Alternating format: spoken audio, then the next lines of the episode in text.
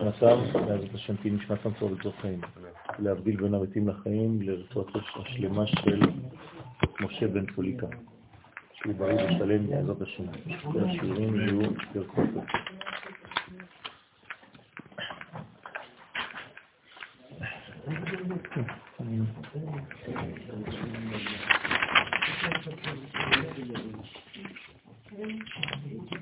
ברכות. איפה חננאל? עגבני, עליו. איפה סימנת? איי איי איי איי. טוב, להבין את המאמר הבא. יש plus de temps à...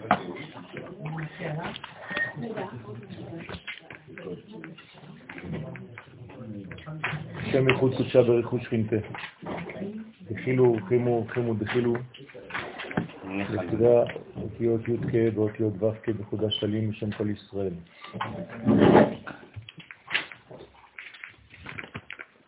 רצון שנעשה נחת רוח לבוראנו, ושהשכינה תשרה במאמרנו ובמעשי ידינו.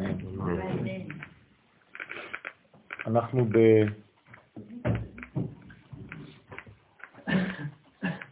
מאמר חדש, יש את הרעש הזה, סקייפ. ככה זה.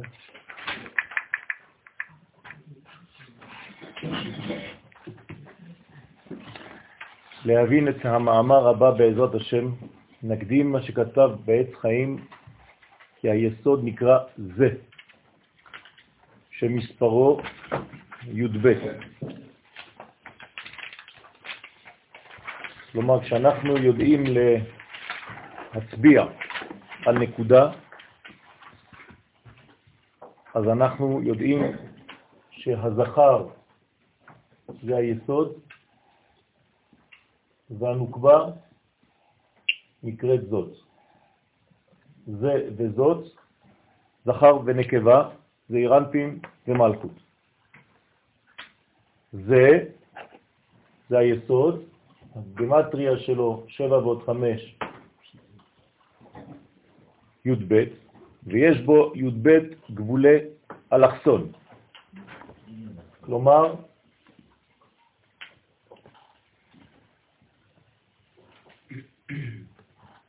אחד, גבולות, שתיים, שלוש, ארבע, חמש, שש, שבע, שמונה, תשע, עשר, אחד עשרה, שתים עשרה. י"ב גבולי אלכסון. כל המגן. כלומר, היסוד נקרא גם כן מגן, והנוקבה נקראת דוד. מגן של דוד זה הבניין. ויש בו י"ב גבולי אלכסונים, שהם שישה קצוות כפולים, בסוד דגש ורפה. וכנגדם הם סוד י"ב מזלות. כן, כל השנה נמצאת פה, שהרי הזמן מתחיל מזעירנפין וכולל את המלכות. שבע מדרגות, שש ועוד אחד, שישה ימים ושבת. זאת אומרת שיש לנו בעצם את כל המזלות ואת כל המימד של הזמן, שזה בימים שבעה ימים, אבל בחודשים הם 12 חודשים, שכל המזלות מתגלים דרך אותם חודשים, זאת אומרת שכשהאור שיורד מאין סוף ברוך הוא עובר, הוא עובר דרך פילטר. הפילטר הזה נקרא מזל וכוכב. המזלות והכוכבים הם מסננים לאור אינסוף, ולכן כל פעם שאור אינסוף יורד הוא מופיע בצבע אחר, בגוון אחר, לפי אותו חודש. ולכן זה משנה גם את ההוויה של החודש, זה משנה גם כן את התכונה של החודש ואת הפוטנציאל שיש בחודש הזה ביחס לחודשים אחרים. זאת אומרת, כשהקדוש ברוך הוא הטביע בזמן יסודות שונים לפי כל זמן, ולכן השנה נקראת שנה מלשון שינויים שהם כל הזמן חלים. החול הוא בעצם חלות של הקודש.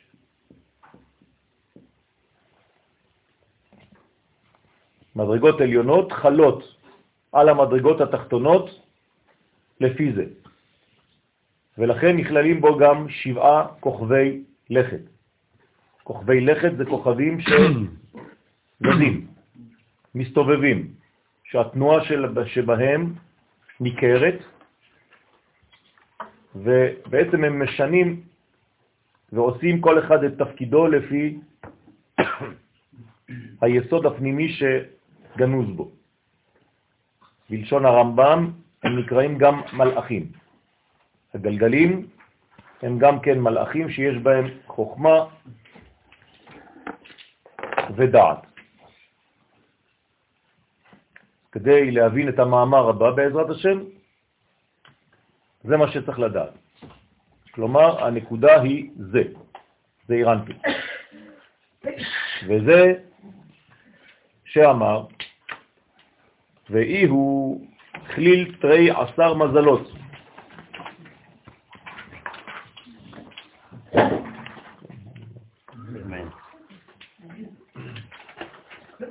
והיסוד כלול 12 מזלות, כנגד י"ב גבולי אלכסונים שבו. תשימו לב שכל הבניין של היסוד הוא אלכסונים. למה אלכסונים? זה לא קווים אנכיים או אופקיים, כדי לא להפריד בין מעלה למטה וכדי להפריד גם כן, לא להפריד בין ימין ושמאל. כלומר, קו ישר, אנכי, זו הפרדה בין ימין לשמאל. קו אופקי, מאוזן, זה הפרדה בין מעלה למטה. אז אין הפרדה ביהדות, אבל יש הבדלה. כדי לא להפריד, אבל כן להבדיל, אז הקו הוא אלכסוני. למה? ובאלכסון יש בעצם חיבור בין העליון לבין התחתון. זאת אומרת שהקו האלכסוני הוא בעצם ההתקדמות של הבניין מהאידיאלים אל היישום. אז הבדלה, כן, הפרדה, עין. ולכן חשוב מאוד להבין את הדבר הזה, וזה סוד האדם. האדם זה מובן של תיקון כמובן, ג' קווים. זאת אומרת שהאדם הוא אלכסוני בגלל שהוא בהתקדמות מתמדת, יש לו תנועה, ולכן הוא כל הזמן כלפי הצד שבא מעולם של אורות מצד ימין ויורד אל עולם של כלים צד שמאל. לכן הבית של בראשית פתוחה דווקא לצד ההתקדמות הזאת, והיא סגורה למדרגה שאנחנו לא מבינים אותה, זאת אומרת שהיא נמצאת המדרגה הזאת, אבל לא ידועה לנו.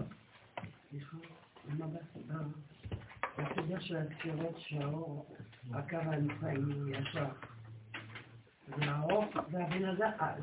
שהוא לא לא, אין. קווים, כל מה שאנחנו אומרים שזה ממעלה למטה, שזה ג' קווים, זה ג' קווים, הם תמיד ככה, זה הג' קווים. ושבעה כוכבי לכת, שהם כנגד שבע תחתונות, כלומר שבע ספירות תחתונות, חגת נעים, חסד גבורה תפארת נצח הוד יסוד מלכות, מפאת עצמן ולא מבחינת התקללותם ביסוד. הפנימיות זה שהכל כלול ביסוד, לכן הוא נקרא כל, חוץ מזה שהוא נקרא זה. אבל כאן אנחנו מדברים על המדרגות שהן בעצם חייבות השלמה. כלומר, כל מדרגה משבע תחתונות חייבת השלמה, לכן היא מדרגה בפני עצמה, אבל היא לא יכולה להיות מדרגה לבדה, היא חייבת את החבר או את חברתה כדי להשתלם. ולכן אנחנו לא מציינים כל מדרגה לחוט כפרצוף, חוץ מהמלכות. מה שאין כן בג' ראשונות, שבגלל שכל אחת היא מציאות בפני עצמה, אז הוא גם פרצוף בפני עצמו. זעירנפין, כל כולו נקרא פרצוף, אבל אם תיקחו את הפרטים, כל ספירה לא יכולה להיות פרצוף. בגלל שיש חיסרון והן חייבות להשלים אחת את השנייה. זה הסוד של העולם שלנו, שכל אחד חייב להשלים את מדרגתו של חברו. אלא שאחר כך כולם נכללים ביסוד. כלומר, בסופו של דבר, כדי לדעת אם האדם מתוקן, או אם המציאות מתוקנת, זה מופיע בהתקללות ביסוד. כלומר, התיקון הכללי הוא נקרא יסוד, ולכן קוראים לו תיקון הכללי. כן? זה פגם ביסוד או תיקון ביסוד. זאת אומרת שאדם שהיסוד שלו מתוקן, זה לא בא בגלל שהוא שומר על בריתו בלבד, אלא בגלל שהוא מאוזן בכל המדרגות של חסד, גבורה, תפארת, נצח, הוד, והכל נכלל ביסוד. אז כשאומרים שאנחנו רוצים לעשות תיקון היסוד, זה לא סתם אה, לקרוא, כן, קפיטל תהילים, אבל לדעת מה אתה צריך לעשות כדי שיהיה לך קפיטל באמת. זאת אומרת שאתה צריך בעצם להשלים את כל המדרגות ולהיות כלול במדרגה הזאת, כי היסוד אין לו מעצמו אלא האוסף של כולם. אז לא ייתכן לתקן יסוד ולעזוב את הספירות האחרות, אין דבר כזה. כלומר, אתה רוצה לתקן את היסוד, תקן את החסד. אתה רוצה לתקן את היסוד, תתקן את הגבורה. אתה רוצה לתקן את היסוד, תתקן את התפארת, את הנצח, את ההוד ואת היסוד. ואחרי זה הכל בעצם קלות. האדם שחושב לתקן את היסוד לבד ולא שם לב לשאר הספירות, זה לא תיקון אמיתי. כי הוא נקרא רקיע, כן? היסוד נקרא רקיע, שבו הכוכבים והמזלות. אנחנו חושבים שבעצם מסביב לכדור הארץ יש אה, שמיים, אז הכוכבים סתם זרוקים. אבל זה לא נכון. אם היינו יכולים למדוד, היינו למשל לוקחים במרחק של 100 אה, מיליון קילומטר, היינו רואים שיש שכבה. ועל השכבה הזאת יש בעצם כוכבים. כמובן שזה כמו כדור. זאת אומרת שכולם מסודרים בשכבות. וזה בעצם נקרא רקיע. זה בעצם נקרא המדרגה שבו נמצאים הכוכבים והמזלות. רוקע הארץ על המים. כן? רקיעה זה גם כן בניין. מסיטרה דקדושה, כל המזלות הללו, כל הכוכבים הם מצד הקדושה, בריאה אלוהית כמובן, ואלו הכוכבים הם מצד הקדושה, כי יש שבעה כוכבי לכת גם מצד הסיטרה אחרא. זאת אומרת שגם מצד הקליפה יש מדרגות של כוכבים, כוכבים ומזלות חז ושלום של הקליפה. ולכן אנחנו צריכים כל הזמן להתייחס לצד של הקדושה, כי את זה לעומת זה עשה אלוהים. הכל מופיע בבריאה בזוגות, לא לשכוח.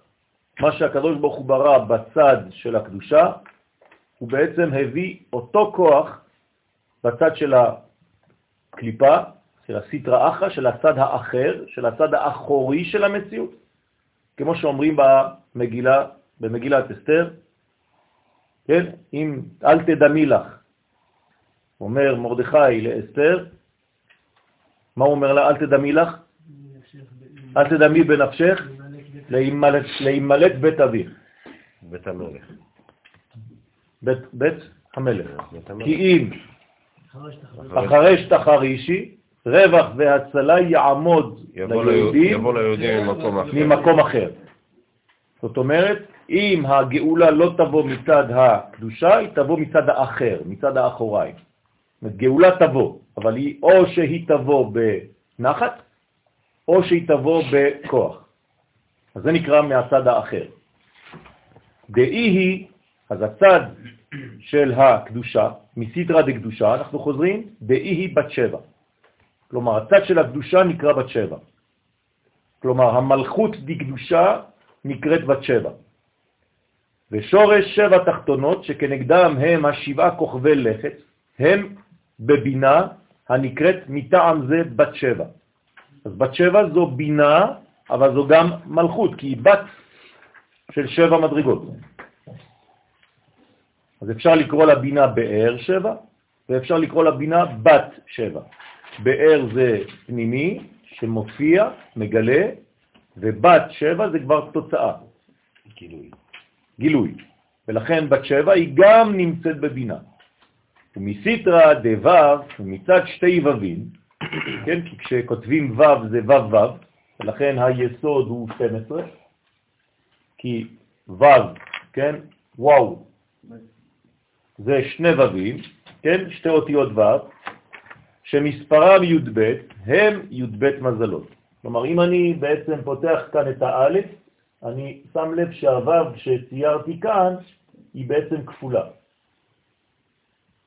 הוו העליונה מתייחסת ליוד העליונה, ויש לה מגע עם הוו התחתונה מבחינת מתח חשמלי, כמו אלקטרומגנזיום, כן, מגנטיקה, סליחה, שמתחברת למדרגה התחתונה. והם י"ב מזלות, דאי הוא וו עילאה, וו תתאה, ולכן יש וו עליונה ווו תחתונה, שהוא וו העליונה של התפארת, שמצידו הם שישה מזלות בסוד אור ישר, מחסד עד יסוד יש לנו אור חזר, אור, אור ישר, וו עליונה, ומצד וו תחתונה של היסוד הם שישה מזלות בסוד אור חוזר, אז יש שישה מזלות אור ישר, שישה מזלות אור חוזר, מיסוד עד חסד, כלומר ממטה למעלה. במילים אחרות, הוו העליונה זה חסד, גבורה, תפארת, נצח, הוד, יסוד.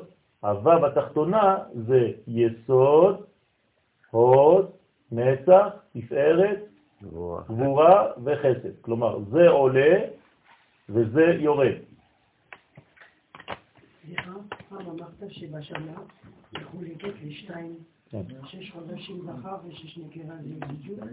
כן, זה קשור לזה, נכון. שישה חודשים של הקיץ, שהם נקבות, שישה חודשים של החורף, שהם זכרים.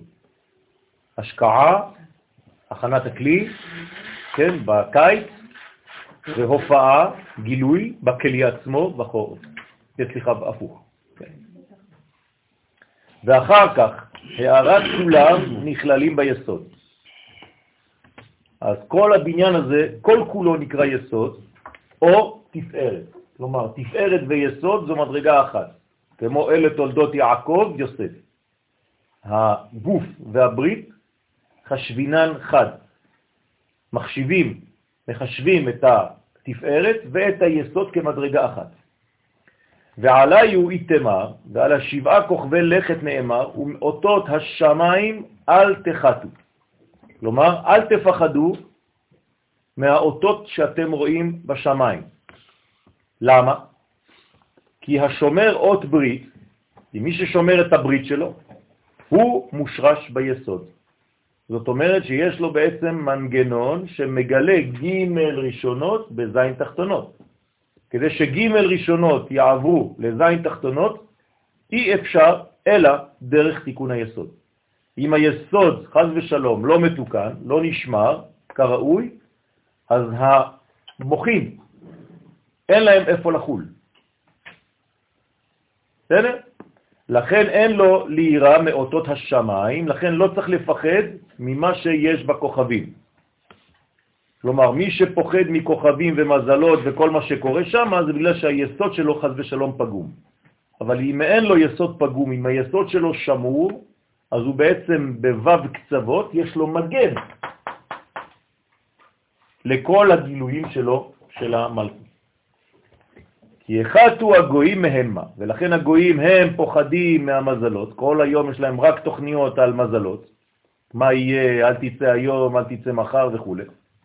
למה הם פוחדים? לפי שהם תחת ממשלת המזלות וכוכבי השמיים, בגלל שהיסוד שלהם פגום, הם ערלים.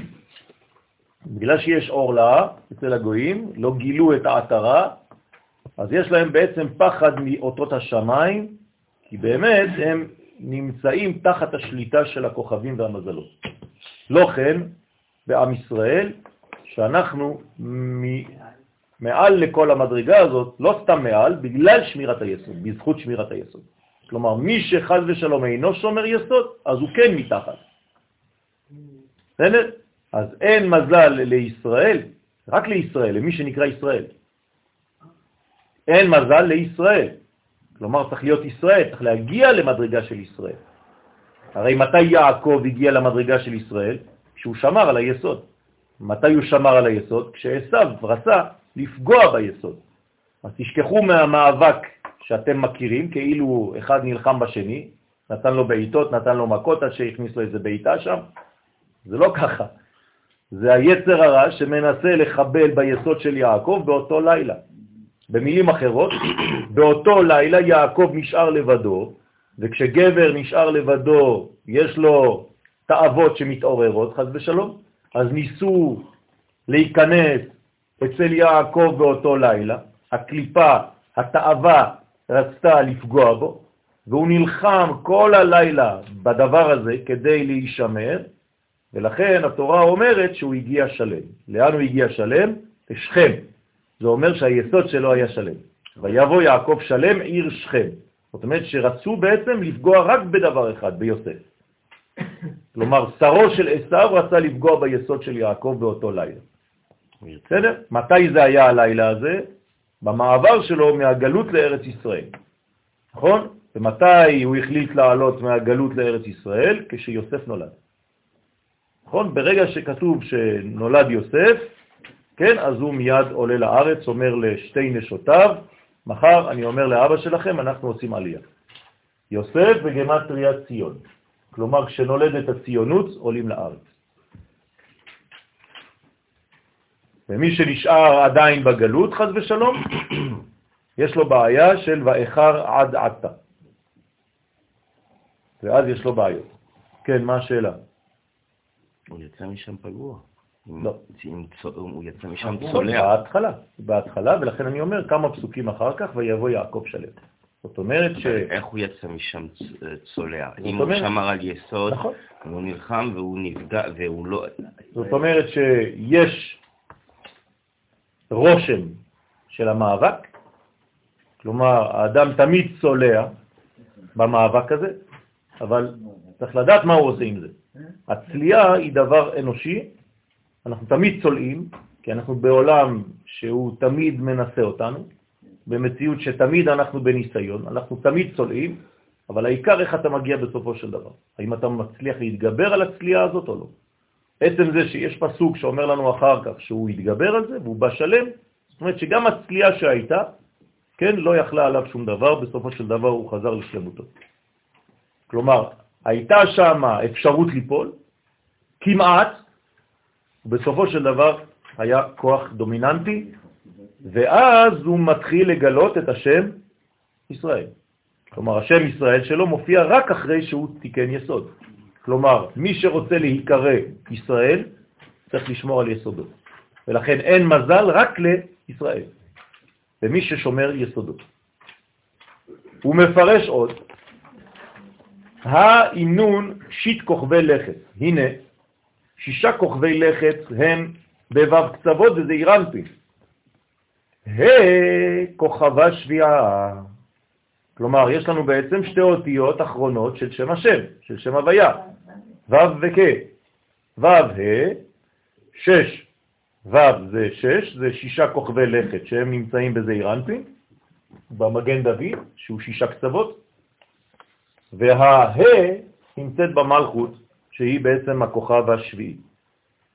לכן ה' שהיא המלכות שהיא כנגד כוכב השביעי. ו' ו', טרן עשר מזלות. אז יש לנו בעצם ו' ו', שש ועוד שש, 12 מזלות, שתי ו"ים של אור ישר ואור חוזר, כנ"ל, הם כנגד 12 מזלות. כן?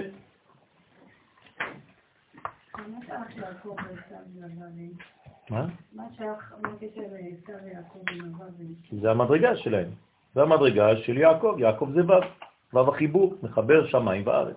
או שמחברים שמיים וארץ, זה הברית, או שמנתקים בין השמיים לארץ. זה פגם הברית. כן, הברית היא המחברת, שנאמר, אם לא בריתי, יומם ולילה. מה זה אם לא בריתי יומם ולילה? חוקות שמיים וארץ לא שמתי. אין חיבור בין שמיים לארץ. כלומר, מי שרוצה לקבל שמי מיעוט בארציות, מי שרוצה להבין גר, ג' ראשונות, מי שרוצה להיות בעצם בחוכמת הסוד, מי שרוצה להיות מקובל, מקבל, חייב לשמור על היסוד.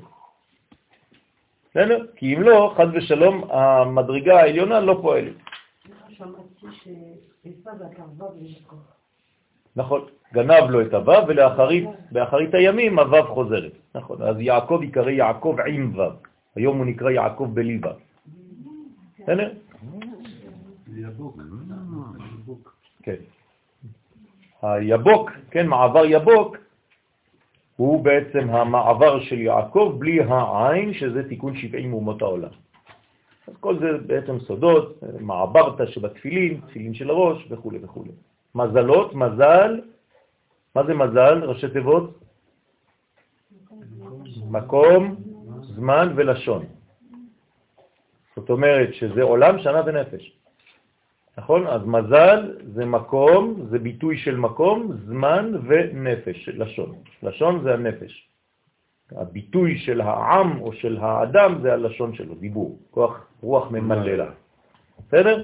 אז כל פעם שאנחנו מדברים על מזלות, זה בעצם תמיד בעולם שנה ונפש, זה ביטויים של גילויים שונים במימד המקום, במימד הזמן ובמימד הנפש האנושית. וכל מזל יתקרא אות. לכן, כל מזל זה בעצם אות. מה זאת אומרת אות? מי שמאפשר לך להביא. אמרנו כבר אות בארמית אטה. אטה פירושו להביא. עולם הבא, עלמא דאטה. עולם שמביא, שבא אלינו. כן? זאת אומרת שכל מדרגה כזאת, כל מזל נקראת אות.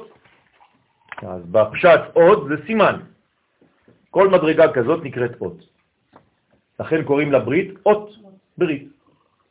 אות היא לעולם, ביני ובין בני ישראל. כלומר, החיבור בין הקדוש ברוך הוא לבין בני ישראל זה כמו יסוד, הוא מתחבר אלינו כמו זיווג. כלומר, היסוד האלוהי כביכול, כן, נכנס ביסוד של עם ישראל. ואז זה חיבור בין עליונים לבין תחתונים. אז בעצם זה האלמנט שמגשר שמיים וארץ. היסוד נמצא גם אצלו וגם אצלה. כן. לפי שהמזלות מושרשים ביסוד הנקרא אות ברית, ולכן כל היסוד נקרא באות ברית, כל הבניין שלו זה אות ברית. כמה זה בגמטריה ברית? 612 עם הכולל תרי"ג. זאת אומרת, כל המצוות של התורה זה הברית.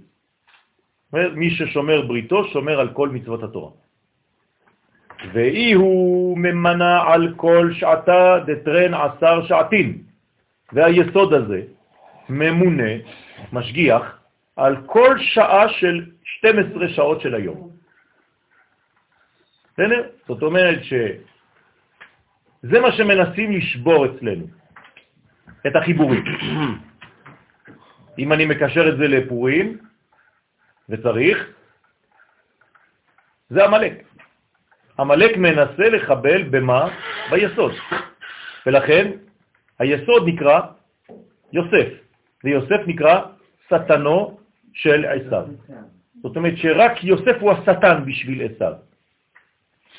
כל עוד ולא נולד יוסף, המלאק לא פוחד משום דבר. אבל כשהיסוד נולד, המלאק פוחד, כי יש לו ממה לפחוד. ולכן אין המלאק נופל, אלא על ידי בני בניה של רחל. זאת אומרת, בנימין ויוסף, וכל הצאצאים. מרדכי נקרא איש ימיני מבנימין, ולכן הוא יכול לגבור על עמלק בפורים על המן.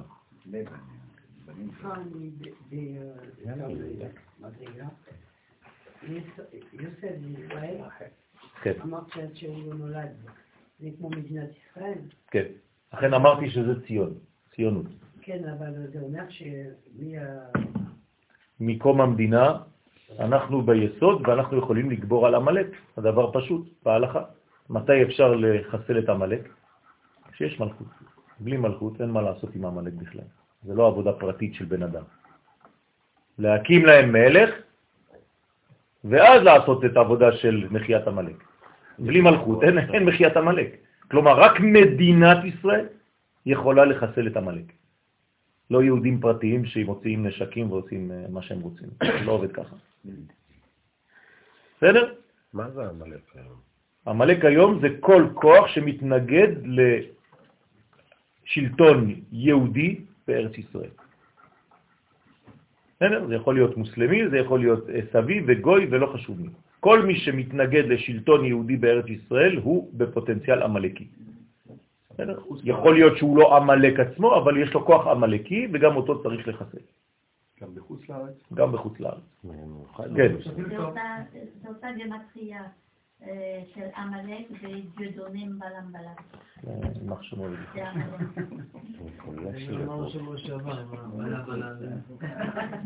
את ההתנגדות של אה, עם ישראל בארצו. נכון, התנגדות של עם ישראל בארצו. הדבר פשוט, נכון? כתוב בפסוקים. מתי בא עמלק? בדרך, בצאתכם ממצרים לירושלים. כלומר, מה, מה יש לו עמלק לעשות לנו בדרך שיצאנו ממצרים? למה הוא לא מתקיף אותנו במצרים או במקום אחר? כי כל עוד אנחנו במצרים לא אכפת לו. אבל ברגע שאתה יוצא מהגלות שלך ורוצה לחזור לארץ, זה מה שהוא מתנגד. הוא מתנגד לשלטון יהודי בארצות. תהיה יהודי בגלות ולא מפריע לו בכלל. יש לו עם אחד מפוזר ומפורד. היום יש. הוא כבר מת. תחילה, הייתה שאלה של...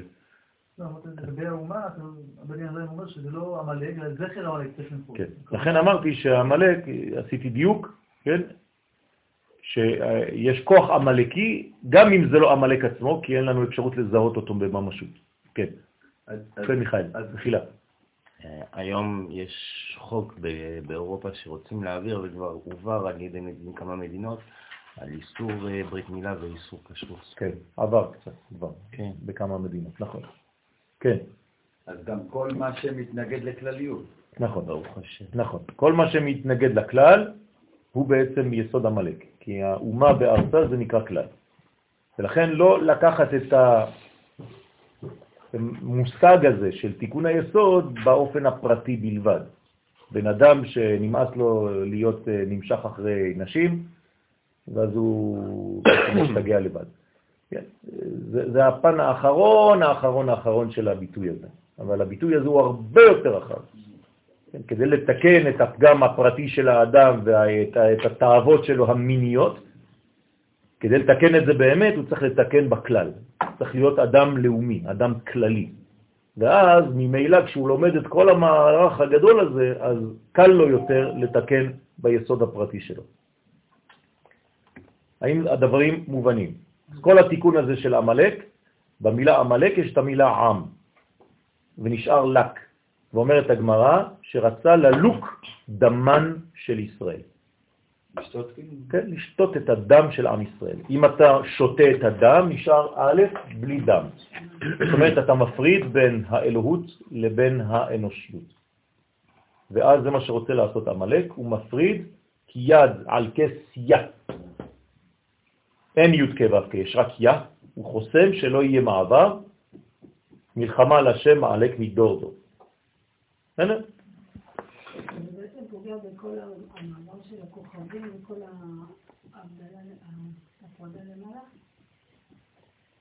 הקליפה הכי... אנחנו לא מתייחסים לעמלק למעלה, אנחנו מתייחסים לעמלק למטה. תמחה את זכר עמלק מתחת השמיים, לא מעל השמיים. בסדר? מתחת השמיים, זאת אומרת, מה שמעניין אותנו זה למטה, זה במלכות. אבל כמובן שיש מדרגה למעלה, והיא מדרגתו של אה, משה, אהרון וחור שעלו על הגבעה, בזמן שיהושע נלחם למטה.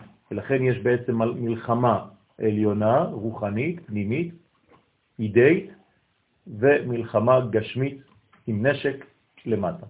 כלומר, צריך מקובלים, לומדי תורה וחיילים. ושניהם נחוצים לאומה. בסדר? ולכן, המלאק אי אפשר בעצם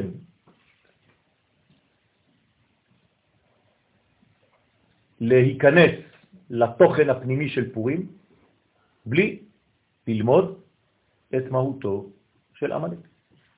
וזה מה שאמרו חז"ל, קבעו לנו לקרוא את פרשת זכור לפני פורים. במילים אחרות, לא קראת, לא הבנת, לא למדת עמלק, מה תעשה בפורים?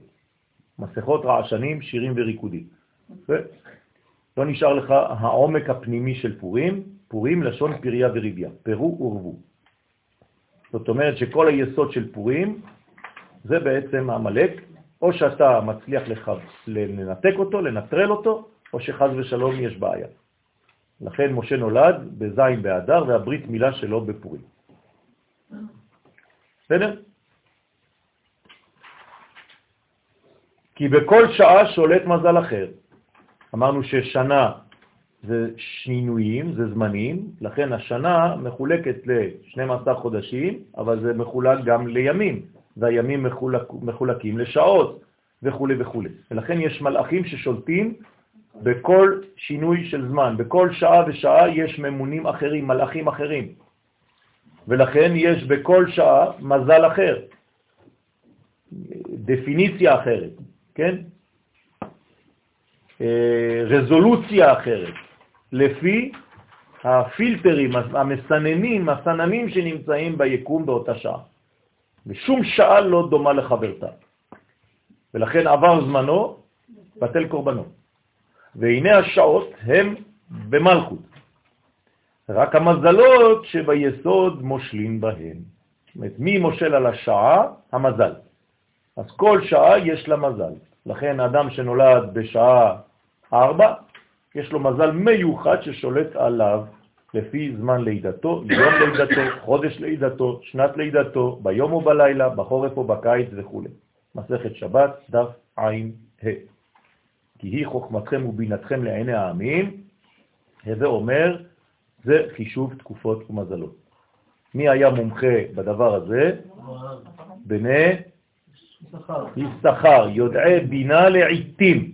יודעים לעשות בבינה שלהם, כן, את ההבדל בין כל זמן לזמן. הנה כל נביא, אית למזלה ושעתה. בגלל שאנחנו עוסקים בנבואה, כל נביא יש לו מזל ושעה שמתאימה לו. תשימו לב שירדנו עכשיו לרובד של זמן. כלומר, דיברנו על הנביא עצמו, עכשיו אנחנו מדברים על הפילטר שמאפשר לו לקבל. ולכן לפי שעה ושעה ביום, לפי זמן, לפי חודשים, כל נביא קשור למידה אחרת, לגוון אחר, לצליל אחר, שהוא קשור אליו ויכול לאהוב אותו או לשנוא אותו, או לא קשור לצליל כזה, גם אתם, אתם לא יודעים את זה, אבל במוזיקה אתם קשורים לצליל אחד. כשהוא מופיע אתם אוהבים את השיר, כשהוא לא מופיע בשיר אתם פחות אוהבים את השיר, ואתם לא מבינים למה. אז אני אומר לכם, אם אתם אה, קשורים ל-C, אז כשיהיה C בשיר, אתם תאהבו את השיר, תגידו, אה, זה שיר יפה. והחבר שלך יגיד, לא, לא כל כך מתחבר. למה? כי הוא בדו. אם אני מוזיקאי, אני אשים את כן. כולם. כן, אבל צריך לדעת איך לגוון ביניהם, זה לא בלגן, זה נקרא קקופוניה. כן? קקופוניה זה הכל, אבל בלי סדר. צריך לנסח. אם יש שבע צדים שבעה. באוקטבה, כן. ויש שבעה ימים, כן. אז זה אומר שלכל... אה, לכל תו יש יום ולכל יום יש צבע. אז בשבת למשל, מה זה שבת זה כולל את השבעה שעולה לשמונה. בסדר? שבת זה המנצח. בסדר? שבת זה המנצח. שבת הוא מנצח על כל הימים. זה הנצח, משה רבנו. גדול הנביאים, אנחנו קוראים לו נביא רק בגלל שאין לנו מילה אחרת, אבל הוא גדול הרבה יותר מנבואה רגילה. זה לא נבואה שאנחנו מבינים. לכל נביא גם את השעה שלו במשך כן, היום. כן. הוא צריך לדעת לכוון את השעה, ובשעה הזאת הוא מקבל נבואתו, יכול לקבל נבואתו. עם הקדוש ברוך הוא כמובן רוצה לדבר איתו. רוצה לעבור, כן, דרכו. וכל נביא יש לו מזלו והשעה שלו, שאותה שעה מוכשר לו לקבל נבואתו. הוא יודע שב-10 בבוקר, כן, יש אפשרות, אז הח- החלון פתוח אצלו לקבל נבואה, אז הוא מחכה.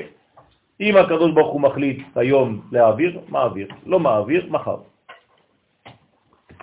וכפו מהו מזל, וכפי אותה המזל של הנביא, לפי אותו מזל של הנביא, וכפו פעולה דילה, וכפי הפעולה שהמזל ממונה עליה, הכי יתגליה לאות, כך מתגלה לנביא אות מן ו', שתי ו"ים, דהיינו הערה מן היסוד שבו כלולים י"ב מזלות.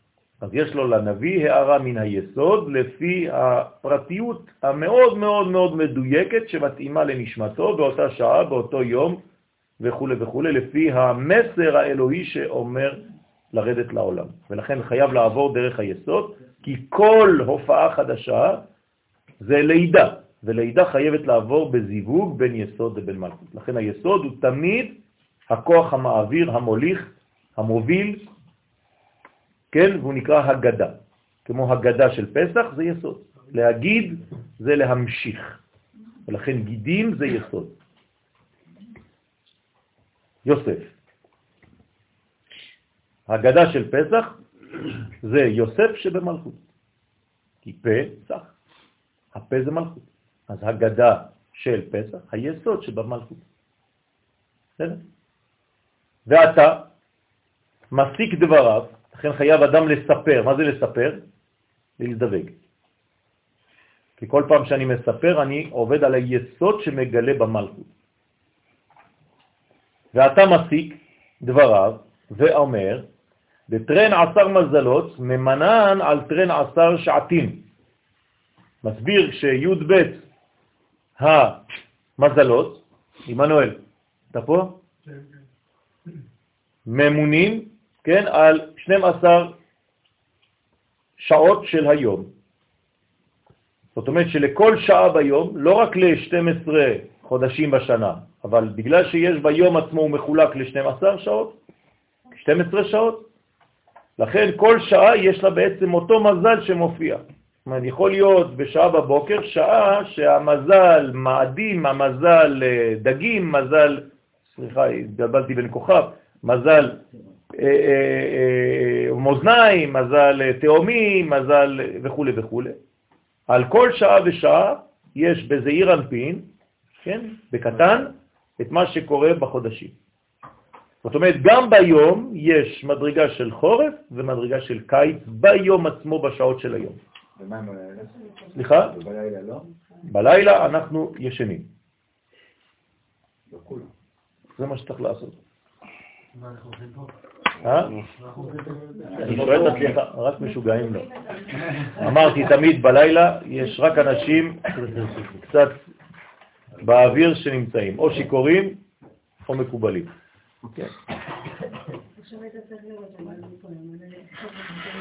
שיכורה. וכן על י"ב שעות. דרך אגב, לשאלתך, מה אנחנו עושים פה? מנסים בסייעתא דשמיא לתקן את היסוד. כי היסוד מופיע בין חמישי לשישי, שהוא בעצם התיקון, במעבר בין ההוד לבין היסוד, זה עכשיו, וכאן התיקון הכי הכי אה, רגיש, ולכן הלימוד הזה הוא מתקן תיקון קרב. כלומר, כל לימוד ביום חמישי בלילה זה תיקון קרב. ועל כן, וכן על י"ב שעות של הלילה. מה? כן. תיקון כרת בעצם זה עמלק ששולט שבן אדם הוא לא מחובר. לא מחבר בין עליונים לתחתונים, בין איש לאישה, בין שמיים וארץ, בין לילה ליום, בין הקדוש ברוך הוא לכנסת ישראל, בין עם ישראל לארצו, וכו' וכו', עד מחר. אנחנו אה. ו- אנחנו מכינים את היום. כלומר, הלימוד של הלילה זו הכנה ליום שלמחרת. כלומר, אנחנו עכשיו מכינים את ספירת היסוד. בסדר? אנחנו מכשירים את הספירה הזאת, כי יום שישי כל כולו זה ספירת היסוד, נכון? מתי מתחיל היום? אתמול בלילה. אז אנחנו עכשיו, כן, נמצאים בתוך היסוד, אבל לפני הופעתו. הרי הקדוש ברוך הוא, כשהוא בורא בימים, הוא בורא רק בבוקר, רק ביום, לא בלילה. בלילה ישנים. ולכן בבוקר הקדוש ברוך הוא עושה את בריאתו. כלומר, כל בריאה שהקדוש ברוך הוא עשה זה רק ב-12 שעות של היום. לכן גם אדם הראשון, כשהגמרא רוצה לדעת מה קרה לו, היא מתייחסת רק ל-12 שעות הווה היום. בשעה הראשונה הוצבר אפרו, בשעה השנייה נעשה גולם, בשעה השלישית וכו'. רק של היום, לא של הלילה. סליחה, זה אומר שאם מכינים היסוד בלילה היום, זה כמו אנחנו לא נותנים אפשרות לעמלק, כן, אנחנו עכשיו במאבק בין יעקב לעשו, בלילה. לכן המאבק היה בלילה. ויוותר יעקב לבדו, ויאבק איש עמו עד עלות השחר, עד שעה חמש. אנחנו עכשיו במאבק נגד עשו, וצריך להגיע לשבת שלום, שבת שלום, ויבוא יעקב שלם. יעקב נכנס לשבת שלו, והשבת נקראת יסוד, יסוד האבא. שכם. למה בבריאה, אבל ההדגשה של אה, ערב ויהי בוקר יום אחד? כי זה בעצם כללות, למרות שהבריאה בעצמה היא בוקר, אבל הכללות זה בגלל שיש צל לפני כן, שזה יכול להדגיש ולהבליט את המדרגה של הבוקר. כלומר, אם אני רוצה להבליט מדרגה, מה אני עושה מסביב? צל. כן, כמו בציור.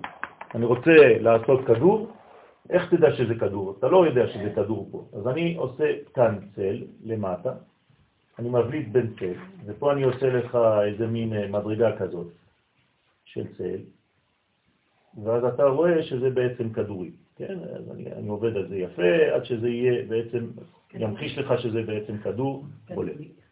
בסדר? אם לא, אתה תחשוב שזה ספירה. אז הקדוש ברוך הוא מבליט לנו את המדרגה של היום, זה נקרא בריאה, הוא מוציא אותה ברra, החוצה, על ידי הצל שקודם. אבל הכל מכלול אחד, ויהי ערב ויהי בוקר. סליחה, עוד לא הבנתי. עכשיו למשל, זה יום או לילה? תגידי את, לא יודעת. מה את לא יודעת? חשבתי שהיום זה מתחיל אחרי שתיים. בגלל זה מכניסים אנשים ל- ל- ל- לטיפול נמרץ. מה זה את לא יודעת? אנשים ישנים עכשיו, עכשיו לילה. אבל אומרים שהיום מתחיל... יממה, יממה, לא להתבלבל בין יממה ליום. עכשיו זה לפנות בוקר. ויקרא לבוקר יום, כן? לאור יום. מי השחר? מעלות השחר, זה היום. אבל היממה, 24 שעות. אני לא מדבר על יממה, אני מדבר על יום. יום. בסדר? יום זה 12. יום זה 12 שעות. כן. אמרת קודם שלגבי היסוד שזה גם אה, לזכר וגם לנקבה. שהיסוד, כן. יש בו, הוא מקבל שתיים, הוא מקבל שתי בחינות, הוא מקבל גם בשביל עצמו וגם בשביל המלכות, וגם בשביל הנקבה. כלומר, הגבר בבית הוא מקבל מהקדוש ברוך הוא גם בשביל עצמו וגם בשביל אשתו. איך זה בא לידי ביטוי שאתה בתיקון? שאתה מדבר על תיקון ביסוד. אז זה מה שאני אומר. אצל הזכר ואצל הנקבה. הוא, הוא מקבל בשבילו ובשבילה. כלומר, אם הוא שומר לעצמו את מה שהוא קיבל בשבילה, הוא פוגם ביסוד. זה נקרא שהוא בעצם שופך זרע לבטלה. כלומר, אם הוא לא נותן לכלי המתאים לו, זאת אומרת שהוא בעצם פוגם במה שהוא קיבל בשבילה. ואיזה פעולה האישה עושה? לקבל. היכולת לקבל, כלומר לתת לו, לאפשר לו להעביר. אם היא לא עושה את הפעולה, זה, זה תיקון מאוד גדול. כלומר, אם היא לא פועלת ככלי קיבול, יש לה בעיה. אם האישה נחסמת, נסגרת, אז היא פוגעת בשפיכת זרע לבטלה של בעלה. היא חייבת לתת לו אפשרות לתת לה. לתת אפשרות לקבל ממישהו זה כבר מתנה גדולה. כן, כשאני שואל אותך שאלה ואתה שותק ונותן לי לדבר, זה כבר מתנה שאתה עושה לי, כי אתה מאפשר לי לדבר. אז האישה בעצם יש לה כוח מאוד מאוד גדול של הכנעה, של קבלה מהאיש, נותנת לו להתבטא דרכה. אבל הוא גם כן צריך להתבטא דרכה. זה פועל משני הכיוונים. טוב. על כן, וכן על י"ב שעות של הלילה, כן? עכשיו, יש גם בלילה 12 שעות, זה בחינת לילה, אז המאבק, המאבקים הם בלילה, כדי להכין ולהכשיר את היום. בגדול, אנחנו מדברים על הגלות ועל הגאולה. כל הגלות נקראת לילה, וכל הגאולה נקראת יום. אז לפי המאבקים שהיו לנו בלילות, בלילות הגלות, בלילה של הגלות, כל הגלות נקראת לילה, יעקב, אנחנו נגיע לגאולה שנקראת ישראל. עד עלות השחר, זה נקרא עלות השחר. כלומר, שחר זה הפיכה של השחור לשחר, באור. ועל טרן עשר ירחין, וגם על י"ב חודשי השנה, אותו דבר, מה שהיה ב-12 שעות של היום, אותו דבר ב-12 חודשים, כי בכל חודש שולט מזל אחר. ואילן מזלות מתאמן הבו, ירטין טרן עשר שבטין נשמתין דלהון, ואלו י"ב מזלות המושרשים בתפארת ויסוד דזעירנטין, מה שאמרנו עכשיו, שכל המזלות זה תפארת ויסוד, ששם זה השורש שלהם, משם ירשו י"ב שבטים את הנשמות שלהם. זאת אומרת, כל שבט קיבל נשמה ממזל אחד. זאת אומרת, לכל שבט מזל. ולפי המזל של השבט, ככה ביטוי של אותו שבט במציאות. ולכן היו בתפילות של עם ישראל כן, 12 ערוצים. כל שבט היה מתפלל בנוסח אחר. לא לפחד מכמה נוסחים של תפילות, כל אחד אה, כועס על השני בגלל הנוסח שלו, אין מה לכעוס. זה לפי מדרגת הנשמה שאתה מתחבר למדרגה הפנימית שמתאימה לנפש שלך, לפי השבט שאתה שייך אליו. סליחה? גם לנביאים. גם לנביאים, זה אותו דבר. נביא זה פשוט יהודי משוכלל. סליחה, אמרת שבלילה יש 12 שעות. לא, לא אמרתי, זה המציאות. השש שעות הראשונות מערבית עד תיקון חצות, זה זכר? לא, לא, לא, זה לא עובד ככה, זה עובד בשלוש משמרות ה והלילה. מסכת ברכות אומרת שהלילה נחלק לשלוש, כלומר ארבע, ארבע, ארבע. ארבע שעות ראשונות, ארבע שעות אמצעיות, ארבע שעות אחרונות. בכל שעה יש ביטוי אחר וצורה אחרת של גישה.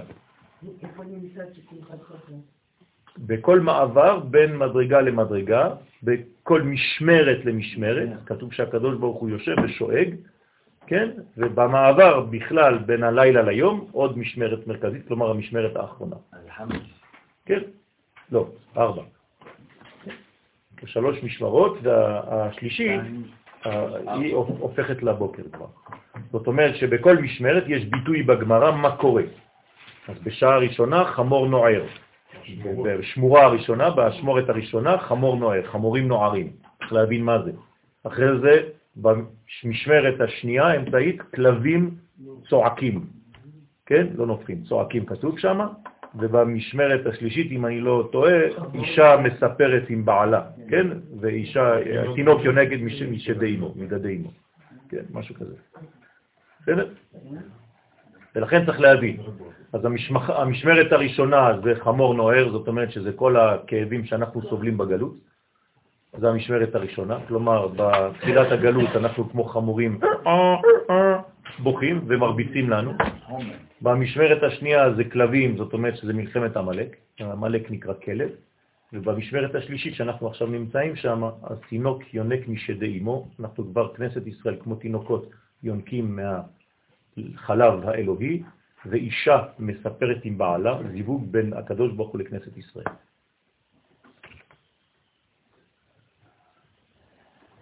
זה לימוד גמרא לפי קבלה.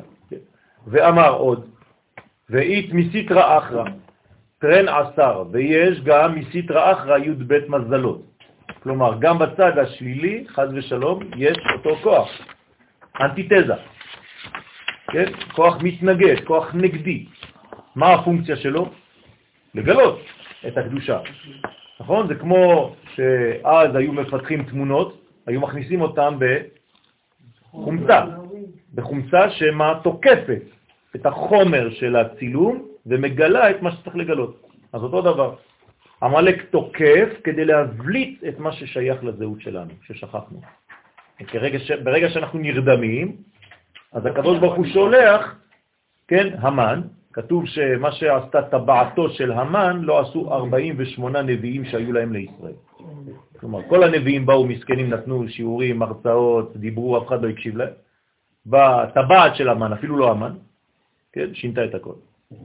צורר היהודים. כן, צורר היהודים. עשה לנו צרור, חיבר אותנו.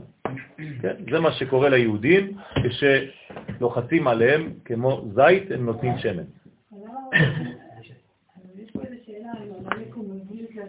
כן, כן. בגלל שרק דרך ההתנגדות יוצא הגילוי. נכון. אם אין התנגדות, אם אין כוח נגד, אין חשמל, אין אור. אז דווקא בגלל שאני מתנגד לכוח הזה, אני מבליט את מה שהוא רוצה לכבות. בסדר? הוא רוצה לכבות X, אני צריך להבליט X. ולכן, איך אני יודע מה אני צריך לעשות? בלימוד הש... האויב. כלומר, אם אני לא מאייב את האויב, אם אני לא יודע להגדיר אותו כאויב ואת הפונקציה שלו של אויב, אני לא יודע מי זה. כלומר, אם אני לא לומד עמלק, אם אני לא עושה דוקטורט על עמלק, אז מה אני עושה בפורים?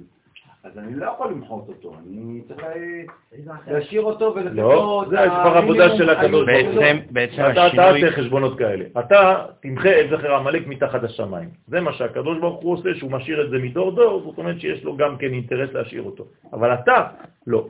אתה צריך לעשות עבודה. אתה צריך למחות אותו. אין לך חשבונות כאלה לעשות, זה החשבונות של הקדוש ברוך הוא בעצמו.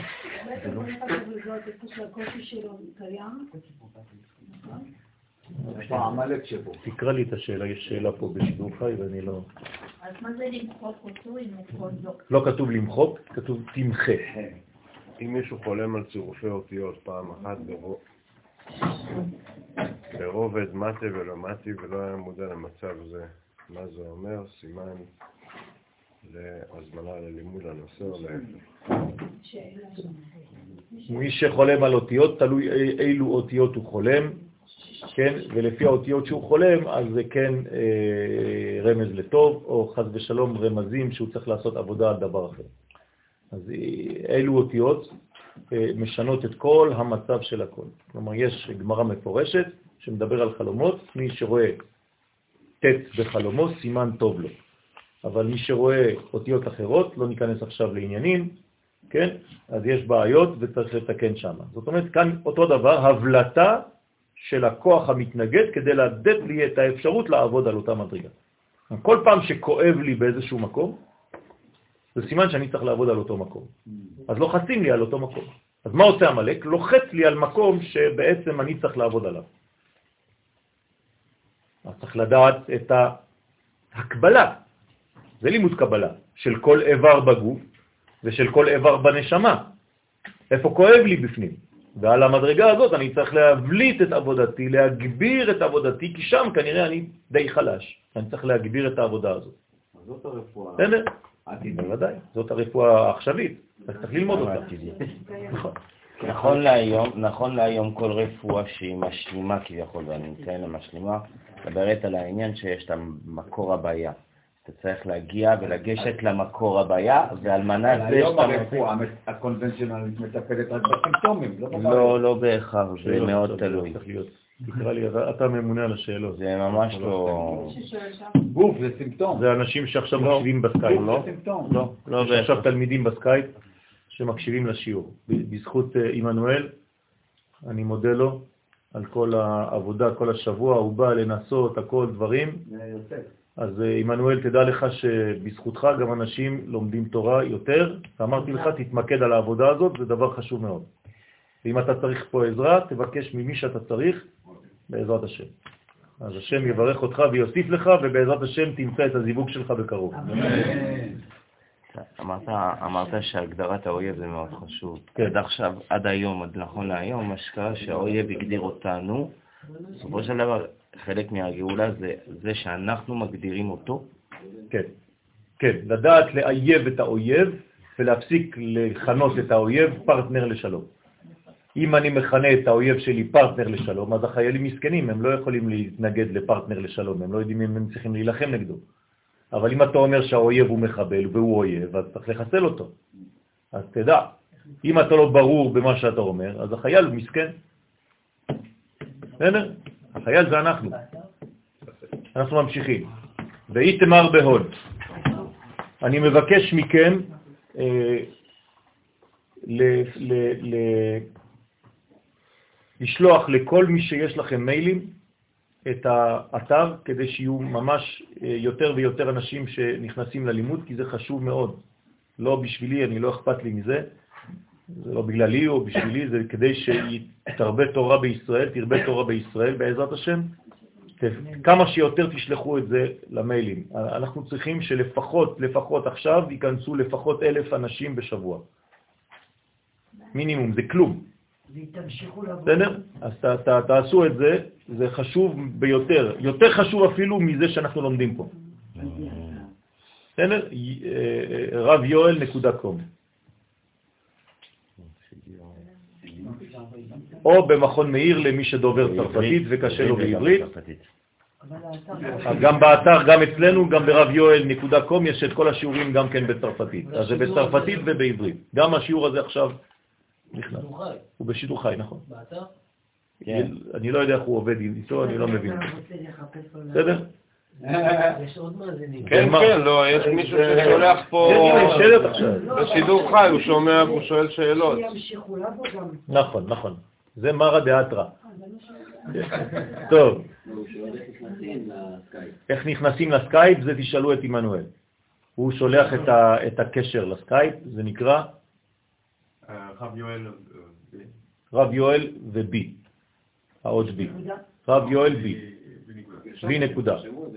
אז תרשמו את זה ותשלחו לאנשים שרוצים להתחבר.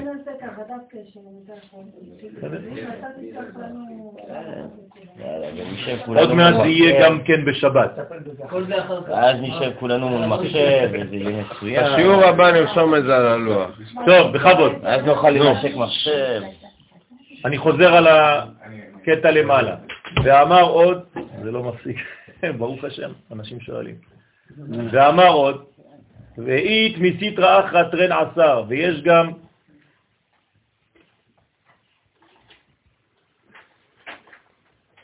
צירופים של שתי אותיות של ארבע שורות, כאשר אני מנסה לקרוא הם נעלמים, וכשאני מפסיק הם חוזרים, ואז נעלמים אחרי ארבע שניות. תגיד, תגיד לו ש... תגיד לו, הוא שומע, כן? שבעצם צריך קודם כל אה, לראות את שם הוויה, וברגע ששם הוויה מופיע בצורה נכונה, שום דבר לא נעלם. ולפי שם הוויה ולפי האותיות שמופיעות או נעלמות, אפשר לדעת איפה נמצא האדם בנשמתו.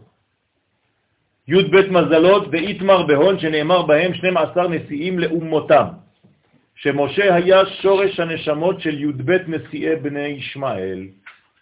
בסדר? כלומר, משה היה השורש של כל הנשמות, גם כן של הנשיאים של בני ישמעאל. במילים אחרות, כן, שמה?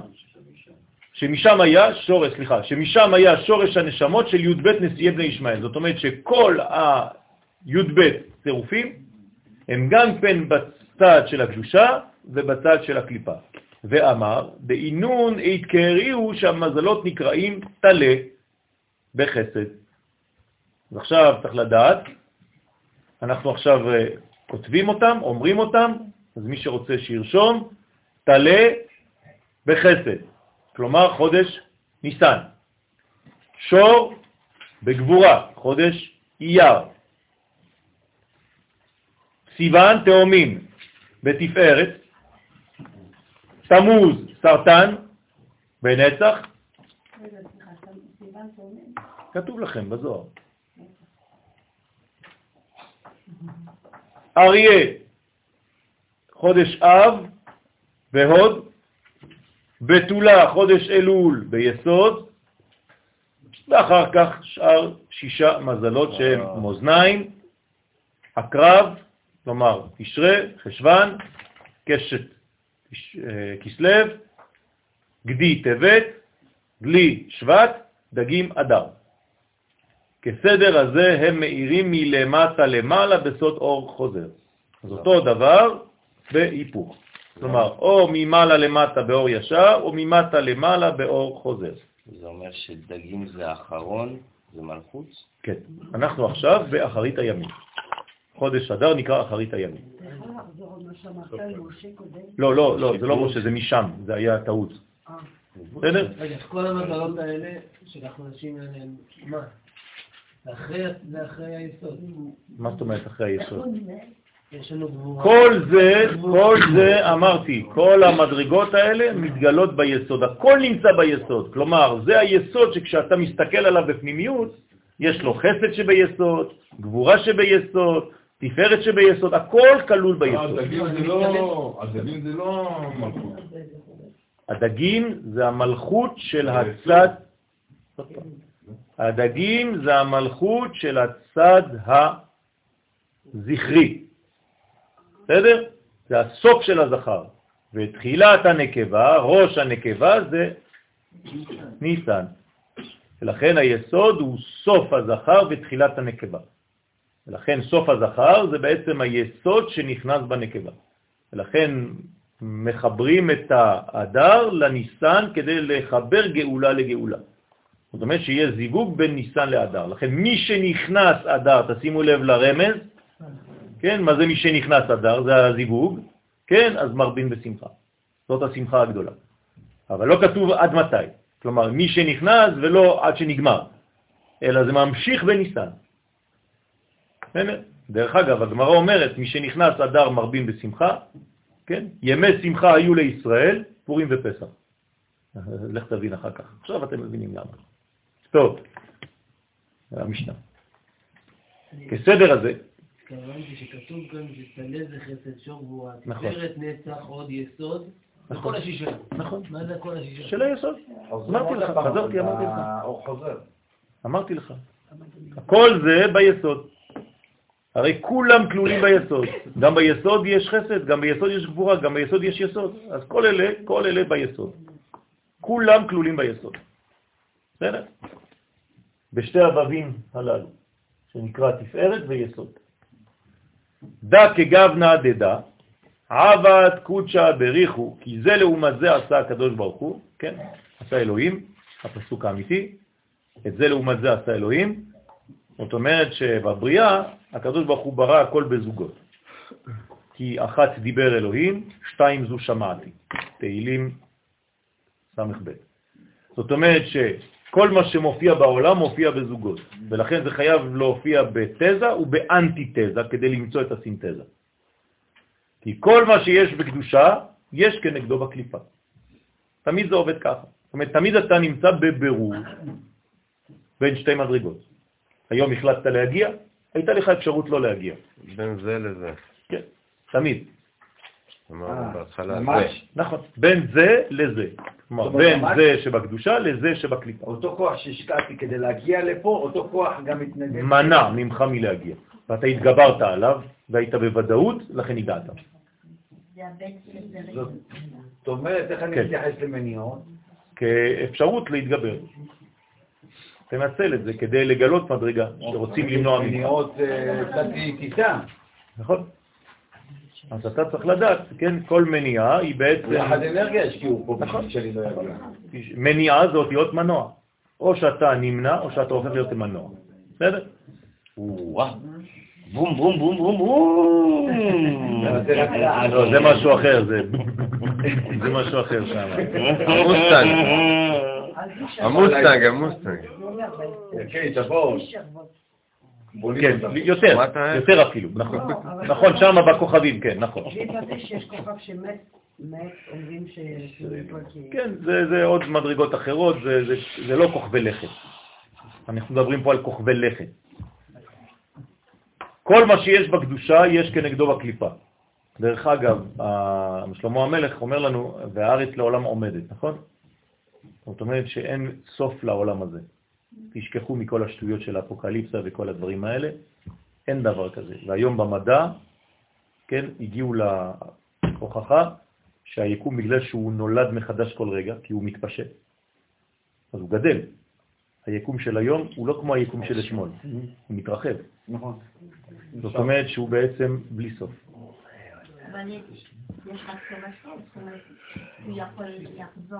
שום דבר, אין דבר כזה. שום דבר, אין דבר כזה. שום דבר לא חוזר. את חזרת פעם לבטן של אמא? לא. במנטליות כן, אבל בגוף לא. בסדר? כי כל מה שיש בקדושה, יש כנגדו בקליפה. בסוד הכתוב, אני חושב שיש גם שאלות פה, לא? לא יודע מה זה הצלילים האלה, אבל צריך להכיר את כל הצלילים. רצית אלף תלמידים. כן, כן, אני רוצה לא לא אלף, אני רוצה מיליון.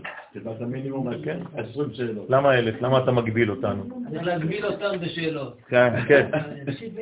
אתה אומר כבר ככה בשיעור קשה, אז אה, עדיין אה, זה מה שאתה רוצה לומר? לא, אם מישהו מדבר ישר עכשיו, אה, אני קצת אגואיסטי. נינג'ה. אני עכשיו. אני עונה לו. אני תוך כדי אני עונה, כן? זה לא אני, זה, זה, ברוך השם. זה פנימיות, אינטר. פנימיות זה אינטל, כן. אינטל. טוב, גם את זה לעומת זה עשה אלוהים. הנה הוא חזר על הפסוק בקהלת. הוא ממשיך ואומר, שיט מזלות אינון מעלה לטאטה. שישה מזלות הם בסוד אור ישר, ממעלה למטה. מה זה ממעלה למטה? כמובן אין כיוונים, לא מעלה ולא מטה ולא כלום, אלא זה בעצם מהבורא לבריאה. השפעה. כן, השפעה. ואור חוזר זה כלי.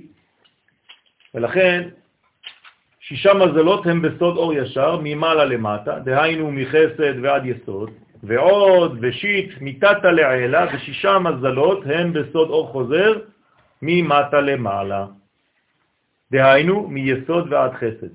כלומר, כל מדרגה שבאה ממעלה למטה כהשפעה אלוהית עלינו, אנחנו חייבים לתת לה כלי כדי שתחול עליו. אם אין כלי, אין חלוץ. ועשו לי מקדש ושכנתי בתוכם. אתה לא יכול להגיד, לא, אני אמרו לי לא לעשות כלום. מה זה לא לעשות כלום? על מה תשרה הברכה? הברכה צריכה לשרות על משהו.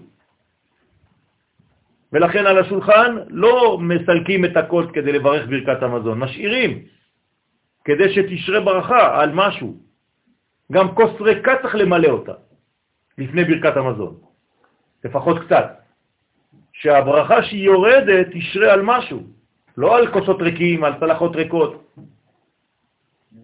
להשאיר לחם על השולחן וכו' וכו'. מה שהותרנו יהיה לברכה. מה שהותרנו יהיה לברכה, היווה. דהיינו מיסוד ועד חסד. ואמר מסתרה דמלכות יתקראיו שבעה כוכבי לכת. אז מצד המלכות נקראים שבעה כוכבי לכת, בסוד אור חוזר. כן, זה נקרא ללכת. ללכת זה לחזור. אה?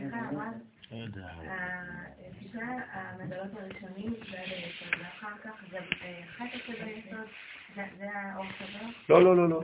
האור חוזר זה מיסוד עד חסד. בסדר? מה אמרתי עכשיו? אני אני לא יודע, אני מתקדם, אני לא יודע. מי שהולך הוא בעצם חוזר. לך לך. זאת אומרת, מי שהולך, לאן הוא חוזר? לפנימיות. כלומר, חוזר לשורש.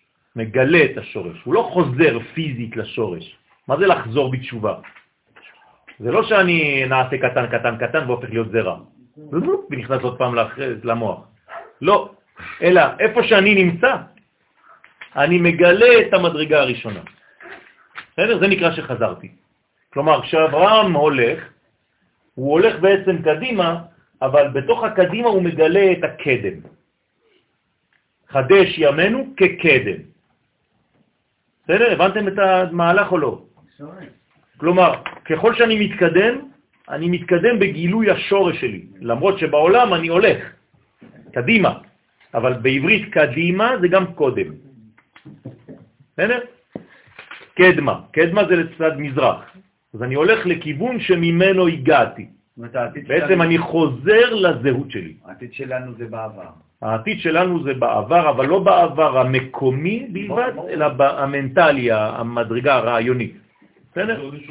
נכון. זה גם מתחבר במשפט מי שלא יודע את עברו, עתידו לא, לא נכון. לכן זה נקרא עובר. עובר בא מן העבר, עובר והולך לעברי. כן. נער עברי אנוכי. בסוד אור חוזר, דהיינו משכינתה עד חסד, אל תרביץ ליהודי.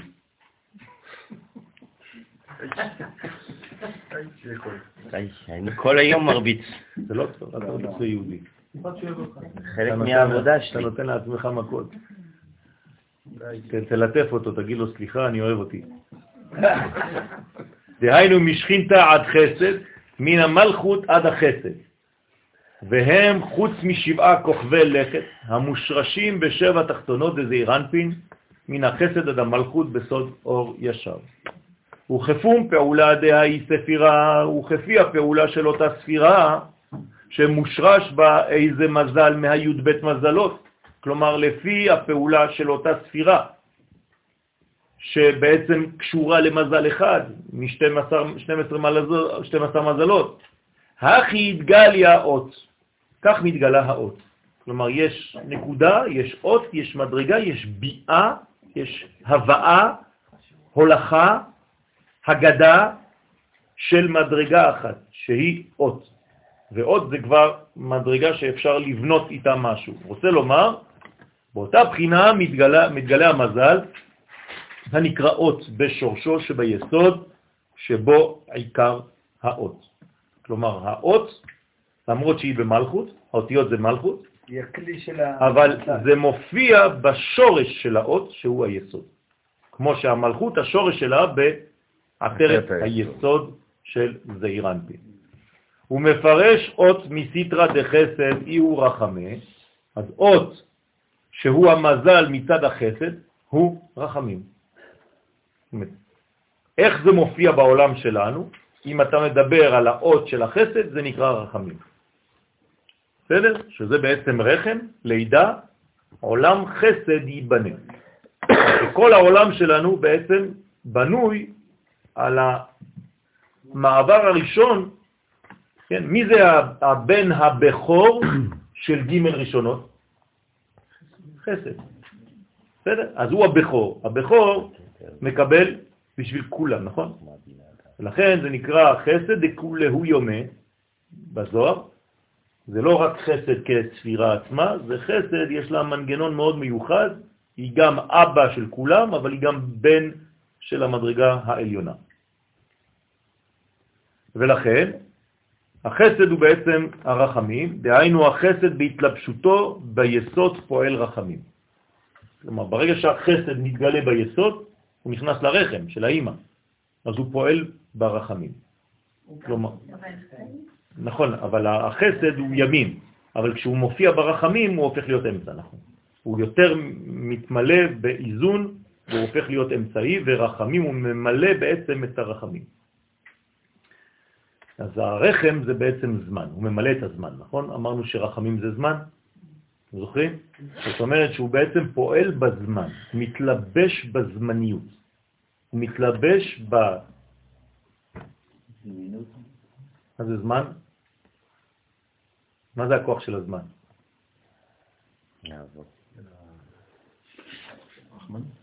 אה? כן, אבל מה זה אומר? מה זה אומר? בשביל מה יש לנו זמן? תיקון, תיקון, תיקון. זמן שווה תיקון. נותנים לך זמן, זה בגלל שנותנים לך זמן לתקן. הזמן זה לא סתם ככה, לא נותנים זמן לאנשים, לא מחלקים זמן. מה שהקדוש ברוך הוא נתן לנו זמן, כלומר שש אלף שנה, זה רק בשביל דבר אחד, לתקן, זהו. אז אות מסיטרא דגבורה יהיו דינה. עכשיו, מצד הגבורה זה נקרא דין. מצד החסד היה רחמים, מצד הגבורה זה נקרא דין. לא דין במובן שלילי, כן? הגדרה. דין גבול. גבולות. אות מצד הגבורה הוא פועל דין, ואח הזה על קטולה בחייביה ושפיחו דידמה. הוא מורה על הריגת הרשעים, עכשיו הוא פועל גם כן לתת גבולות, אז הוא נותן גם גבול לרשעה, קט שם לחושך. אז לכן הוא גם כן ממונה, אותו דין, הוא ממונה על הריגת הרשעים ושפיכת דמים. לא? הכל בחסד, אבל הוא חייב להופיע בתכונתו הוא. דהיינו שמורה על עניין רציחה. ואך זה בצדיקיה דם דיבעירן, הוא מראה בצדיקים על שפיכת דם של בהמות על ידי שחיטה. כלומר, מה זה שוחט? מושרש במידת הדין, פוטנציאל של רוצח, אבל הוא עשה מזה תיקון ועכשיו הוא שוחט. כלומר, הוא מגלה דם כדי לאכול. שואל אבו מאזן, אבא הזמן, לכן לא מאפשר למה הוא לא מאפשר לעם ישראל לתקן את עצמו? הוא להפך, הוא עוזר לנו לתקן את עצמנו, בלי אבו מאזן לא היינו מאוזנים. אנחנו חוזרים לעצמנו דווקא בזכותו. כלומר, זה מבליט בנו את החסרונות, כמו כל אויב, לא רק הוא, כן?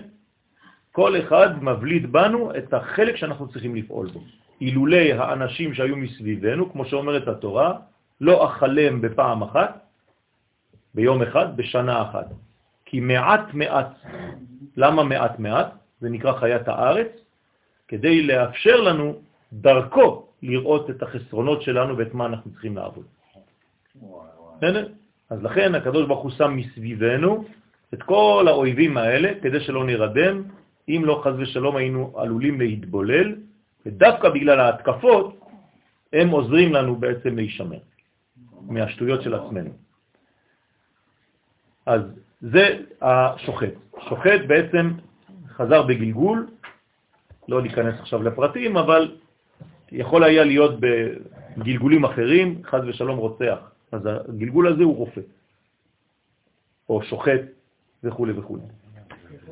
למחל בחדווה ועונג דמאכלים בחתן וחלה, לאוכלם במאכלים טובים בשמחת ועונג של חתן וקלה. כלומר, מה הוא עשה עכשיו, אותו שוחט?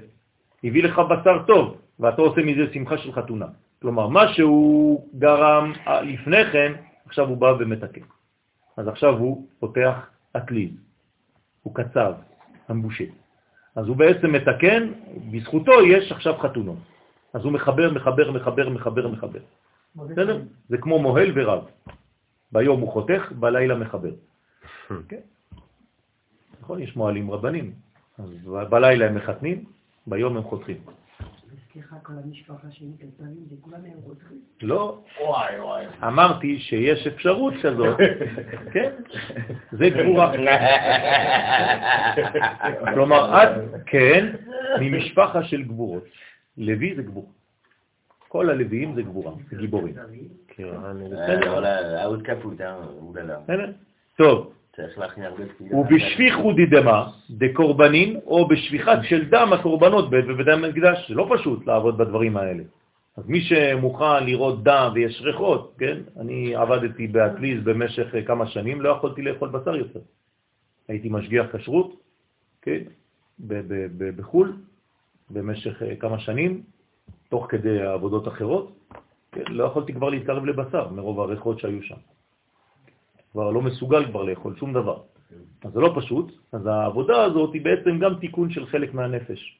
כלומר, אם עבדתי שם, כנראה שהייתי צריך לתקן משהו מבחינת הבשר שבי. ולכן בבית המקדש יש גם עבודה של בשר, כי גם הבשר צריך להעלות אותו לשורשו.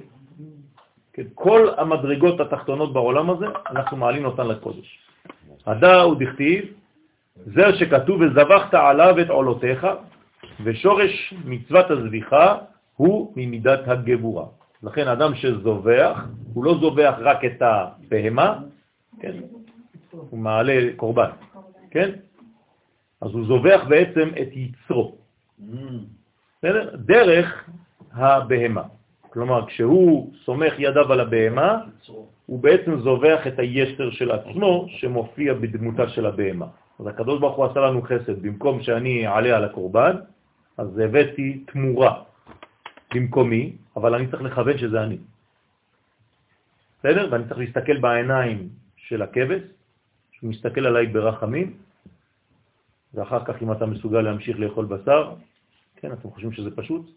אתם לא, בכלל, אני ראיתי אנשים שמסתכלים, הכבש ברגע של השחיטה מסתובב, מסתכל על, המועד, על השוחט, והשוחט הולך ומקיא.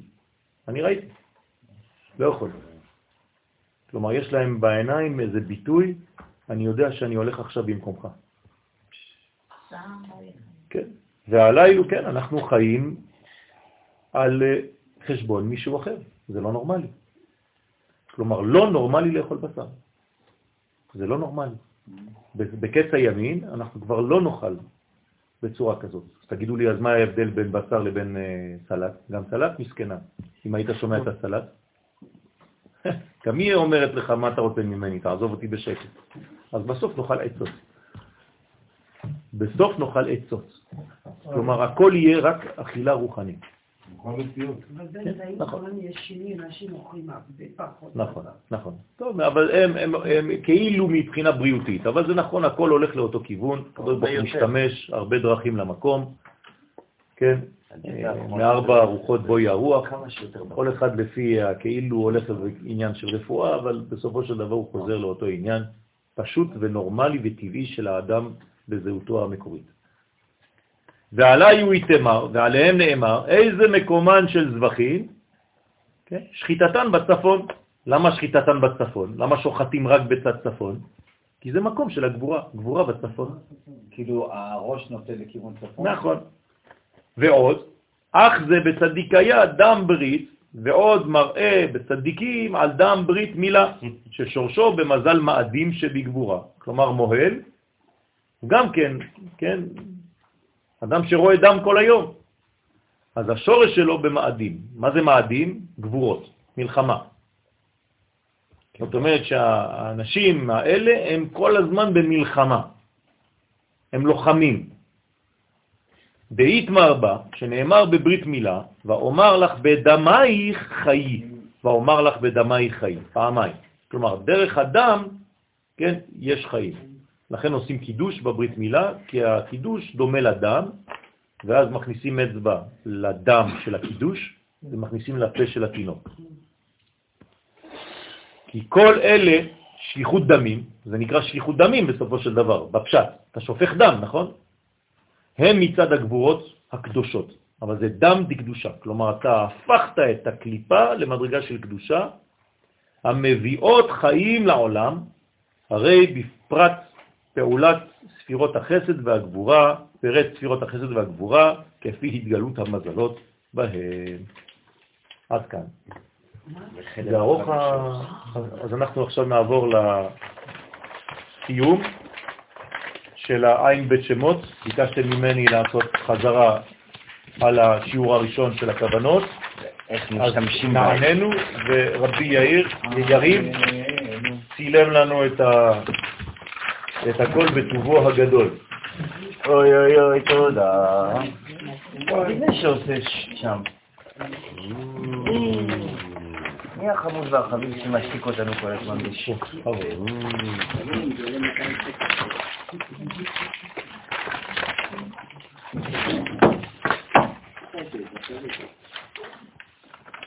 הוא אמר שלא שומעים כלום, יש בעיה כנראה.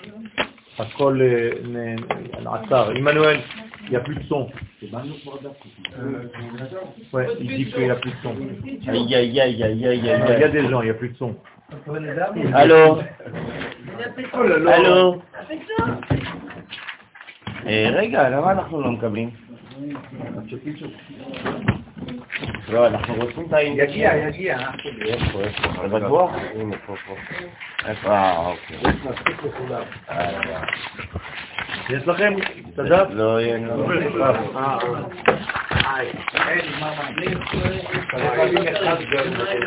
אה, בסדר, זה לא מגיע. הגיע מיכאל.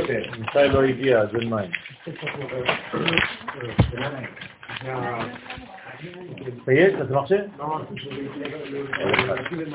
Ah. Hein Il n'y a plus de fil. Mets sur le chargeur. T'as plus de fil, c'est pour ça. זה היה טוב, מאוד. אני אני- אני אדבר איתו בשפת ה- האילמים. Il n'y a pas de lumière verte, non. Il n'y a pas de lumière verte. C'est rencontre du troisième type. Tout, tout.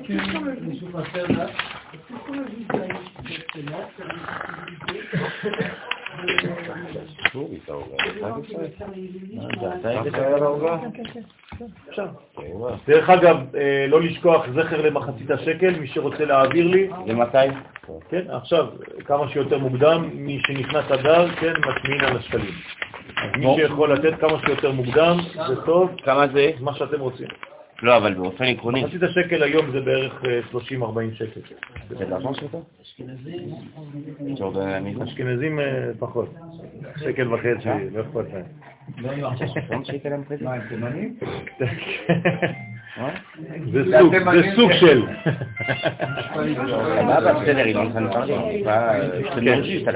je puisse... את אומרת זכר למחצית השקל. צריך להגיד את זה, אבל אחרי השיעור, אחרי השיעור.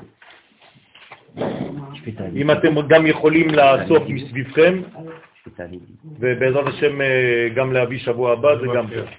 כדי לעזור, בעזרת השם לשכלל, אנחנו ממש בתהליך של שכלול של כל הדברים עכשיו, אז מי שיכול גם לעשות, גם ביום ראשון, להגיד את זה, כי אנחנו עכשיו ממש בחידוש כל המערכת שלנו, גם באינטרנט, גם בכל הספרים, בעזרת השם אנחנו צריכים, עכשיו יש לנו הוצאות, אז כל המנגנון מתחיל לפעול מחדש, בעזרת השם בעוצמה מחודשת ובדם חדש. אז צריך שם גם כסף בשביל ה... צריך כסף בשביל כל הדברים האלה, אז מי שיכול לעזור, תבוא עליו הברכה. שבוע הבא גם יש שיעור, בעזרת השם יתברך. טוב, עין בית שמות, אני חוזר להקדמה שאמרנו בשיעור הראשון, ואנחנו חותמים באותה הקדמה כדי למלא את החסר אצל מי שלא היה. חוכמת הקבלה מלמדת אותנו לראות את התורה בצורה מחודשת, באור חדש, בלימוד היודע להבליט את קבלת, את הקבלת העולמות. כלומר, זה לימוד הקבלה, לדעת את הקבלת העולמות, את סוד ההקבלה. מה קורה כאן מבשרי אחזה אלוה. כלומר, מה שקורה בעולמות העליונים משתקף בעולמות התחתונים. התורה היא צופן, היא כתובה בכתב סתרים, מלובשת בסיפורי חיים, לכאורה רגילים ופשוטים. התורה מספרת לנו סיפורים. אלא שכשאנו זוכים בסייעתא דשמיא לפצח את הצופן, מתרחש דבר נפלא. הכוחות הרוחניים הגנוזים בתורה משתחררים ומופיעים בחיינו. זאת אומרת שאנחנו בעצם מפצחים את הגרעין, את האגוז, והאגוז נפתח לאלף, ג' ו', ז'. א' זה כתר, ג' ראשונות, ו' זה אירנפין וז' מלכות. זה אל גינת אגוז ירדתי. פעולת האור משנה את העולם. כלומר, האור לא רק יורד, הוא משנה את העולם. אני ואתה נשנה את העולם. אני זה מלכות, ואתה כתר, נשנה את העולם. אמר המשורר, והוא צודק. הוא נעשה מוסרי יותר, העולם. הוא מגלה את תוכנו האלוהי. הוא משפיע עלינו חן, חסד ורחמים. ואנו מתמלאים באושר אין קץ ובשפע העליון. פיצוח הצופן הוא סוד השמחה והעלאת האדם אל שורש מהותו. צופן קוד. זאת אומרת שאנחנו בעצם על ידי זה הופכים להיות מאושרים יותר, כי אנחנו מאשרים יותר את העולמות העליונים. העין בית שמות יוצאים מג' פסוקים בתורה. ויסע מלאך האלוהים ההולך לפני מחנה ישראל, וילך מאחריהם, ויסע עמוד הענן מפניהם ויעמוד מאחריהם, זה הפסוק הראשון. פסוק השני, ויבוא בין מחנה מצרים ובין מחנה ישראל, ויהי הענן והחושך, ויער את הלילה, ולא קרב זה אל זה כל הלילה. והפסוק השלישי, ויית משה את ידו על הים, ויולך השם את הים ברוח קדים עזה כל הלילה, וישם את הים לחרבה, ויבקעו המים. ויסע ויבוא ויית. שלושה פסוקים בפרשת בשלח, שמאותם פסוקים יוצאים כל האותיות של הטבלה שיש למטה. איך? תכף נראה. הפסוקים הנ"ל מתארים את הרקע שקדם לקריאת ים סוף. בני ישראל שיצאו ממצרים נמצאים על חוף ים סוף, ופרעו סוגר עליהם. בשלב זה נראה לכאורה כי המצב אבוד, אין תקווה ואין מנוס. ישראל צועקים אל השם לעורר את מידת הרחמים עליהם, ותגובתו של הקדוש ברוך הוא אינה מובנת. מה הוא אומר? הוא אומר למשה רבנו עליו השלום, מה תצעק אליי? כלומר, מה אתם מתפללים? תפסיקו להתפלל. הקדוש ברוך הוא שאומר לעם ישראל להפסיק להתפלל. אז מה תעשה? דבר אל בני ישראל ויסעו. עכשיו זה לא זמן להתפלל, זה זמן להתקדם, לעשות. כלומר, הרבה אנשים חושבים, כן, שהם צריכים להתפלל, והתפילה זה עשייה, זה נגמר הסיפור. כלומר, יש לו איזה בעיה, כל מה שהוא צריך לעשות עכשיו זה ללמוד, או לעשות איזה תיקון בכותל 40 יום וזה. אבל אם עשית פגם, אתה צריך לתקן קודם כל את הפגם. התשובה האלוהית אינה נתפסת כלל בשכל האנושי. לאן להתקדם? הרי הים נבקע לפני בני ישראל. האם הקדוש ברוך הוא אומר להתאבד? איך אדם ממוצע אמור להתייחס לתשובה שכזאת?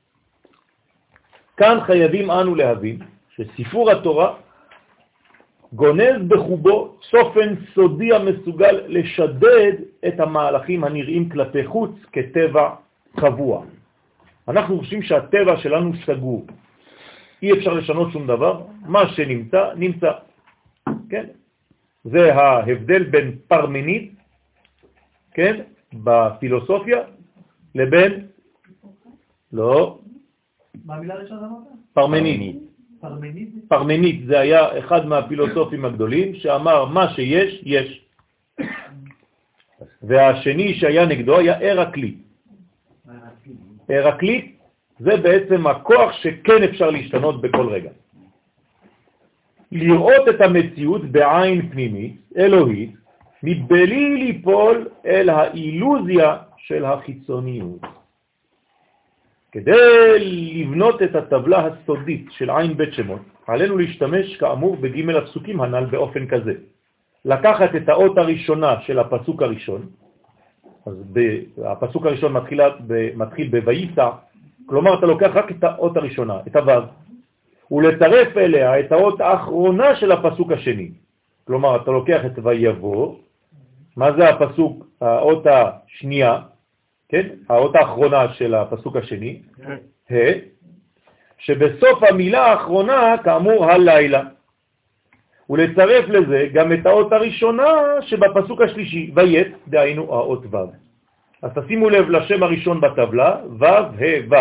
ו' זה ו' של ויבוא, ה' זה ה' של הלילה, ויסע. ושל ויסע, סליחה, ו' הראשונה, ויבוא זה הפסוק השני, אבל בסוף ויבוא זה הלילה, זה ה', והפסוק השלישי, עוד פעם אנחנו חוזרים לו' ראשונה, ו'.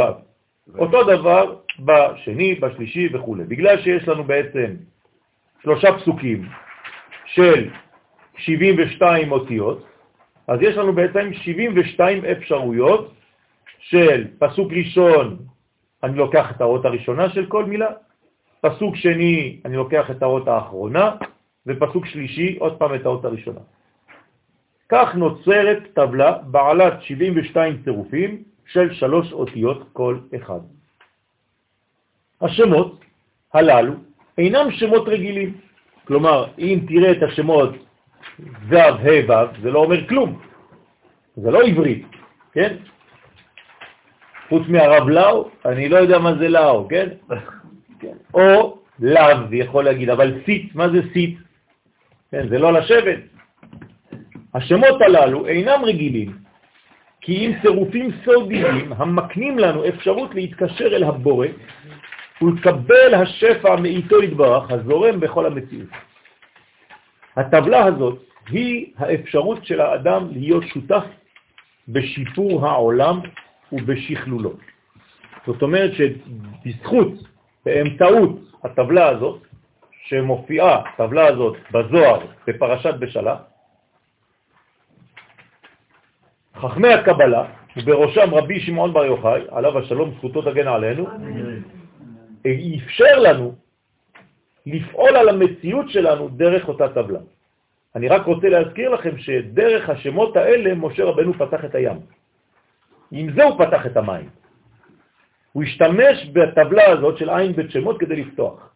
סיפרתי לכם בזמנו, כן, כן, אבל זה כבר קבלה יותר פנימית. אמרתי לכם כבר בזמנו שבמפגשים שלי השנתיים עם המומחה הגדול בצרפת לגנטיקה, פרופסור מוסה, יהודי, כן, משה, היום הוא נקרא משה בן משה, הוא בעצם מדבר איתי בקודים של מדע, ואני בעצם הבאתי לו את הטבלה הזאת, ותרגמתי את הטבלה למספרים, והוא פשוט ישב על המיטה והתחיל לבכות. הוא נדהם. במלון שלו הוא, הוא עשה מדורה בחדר, הוא שרף את הספרים שלו של 40 שנה, הוא אומר לי שכל התורה שלו השתנתה, גם של המדע. למה? כי דרך העין בית שמות, מה עשיתי? לקחתי את השם ו' ה' ו' וכתבתי 656. ואצלו, שמה, הוא נפל על המיטה, הוא אומר לי, מה זה? מאיפה אתה מוציא את המספרים האלה? אני עבדתי 40 שנה כדי לגלות את זה. אמרתי לו, הנה, יש לי טבלה, והמשכתי לכתוב לו, טק, טק, טק, טק, טק, טק, הוא חשב שאני איזה משוגע, איזה אוטיסט שכותב לו אותיות, כן? הוא פשוט התחיל לבכות. הוא אמר לי, תדע לך שזה כל הגנטיקה של כל המציאות של כל היקום. והוא לא ילד קטן, כן? הוא מומחה, הוא בן 75. היא מאפשרת לגלות... אבל תיקון הכללי. שבאת לפני כן, אבל כלל אומר, קודם כל, יש עניין של נס שהוא פרטי, כן. שזה מספיק, זה מספיק לו, תפילה מספיקה לזה, אבל פה זה נס כללי לכל עם ישראל. נכון. אבל אנחנו כותב שהתיקון הכללי הוא מועיל לכל נס פרטי. זה כללי או כללי? לא, לא, אני אני לא יודע אם זה כללי יותר חזק מכללי. אני לא יודע. בסדר, נו. אז הוא אומר שבגלל שזה היה כאילו מציאות שהיא נצית לכל עם ישראל, זה- אז זה- אז זה- זה כאילו המיוחד של זה, ממש התיקון הכללי שלו, או הכללי, איך שאתה רוצה, הוא אומר שכאילו, שזה מתקן בתכלית, כן. ומה שהיה ב- ב- ב- בצאת מצרים, זה בגלל שזה כל עם ישראל, זה זה היה לפי שעה. ולכן זה לא מועיל. יפה. אבל, אה, מה שאתה אומר, זה- חשוב להגיד את הקפיטל. בוודאי, בוודאי, לא זלזלתי בזה. אני רק אומר שמי שאומר את זה, זה התיקון הפרטי שלו. אבל התיקון הכללי של כל האומה, זה במובן של מי מאפשר לי לפתוח. דרך אגב, מי מאפשר לנו לפתוח את הים? ארונו של יוסף. הים ראה וינוס. כלומר, עוד פעם אנחנו חוזרים לספירת היסוד. וזה בקיעת הים. מה זה בקיעת הים? זה קריאת הים, זאת אומרת, כמו הפריאה בברית. אז הפריאה בברית מילה, אחרי המילה יש פריאה, זה בעצם המעבר של הים. אז כאן משה רבנו בעצם פועל לעשות את הדבר הזה. מה? אמר פה לצלייה של יעקב בהתחלה, כן. אז הוא אומר שככה זה בית בן זי, הוא אומר שגם אור החיים וגם יוסף, רשום וינוס. כן. הוא לא ניצח הצלונית, כן, הוא לא ניצח. נכון, וגם אור החיים אומר שהוא יכל על הסמך, אבל לא יכל עליה. נכון, זאת אומרת שפה יש רק עניין של אה, עד... עד- נכון. לכן כתוב, ויחלוש יהושע את עמלק, ולא לחסל אותו. בסדר? מדור דור, מה זה דור דור? נלחם על השם מעמלק בעולם העיגולים. מה זה דור? כמו בערבית, דור. מה זה דור? להסתובב. מדור דור, כלומר הדורות הם סיבוב.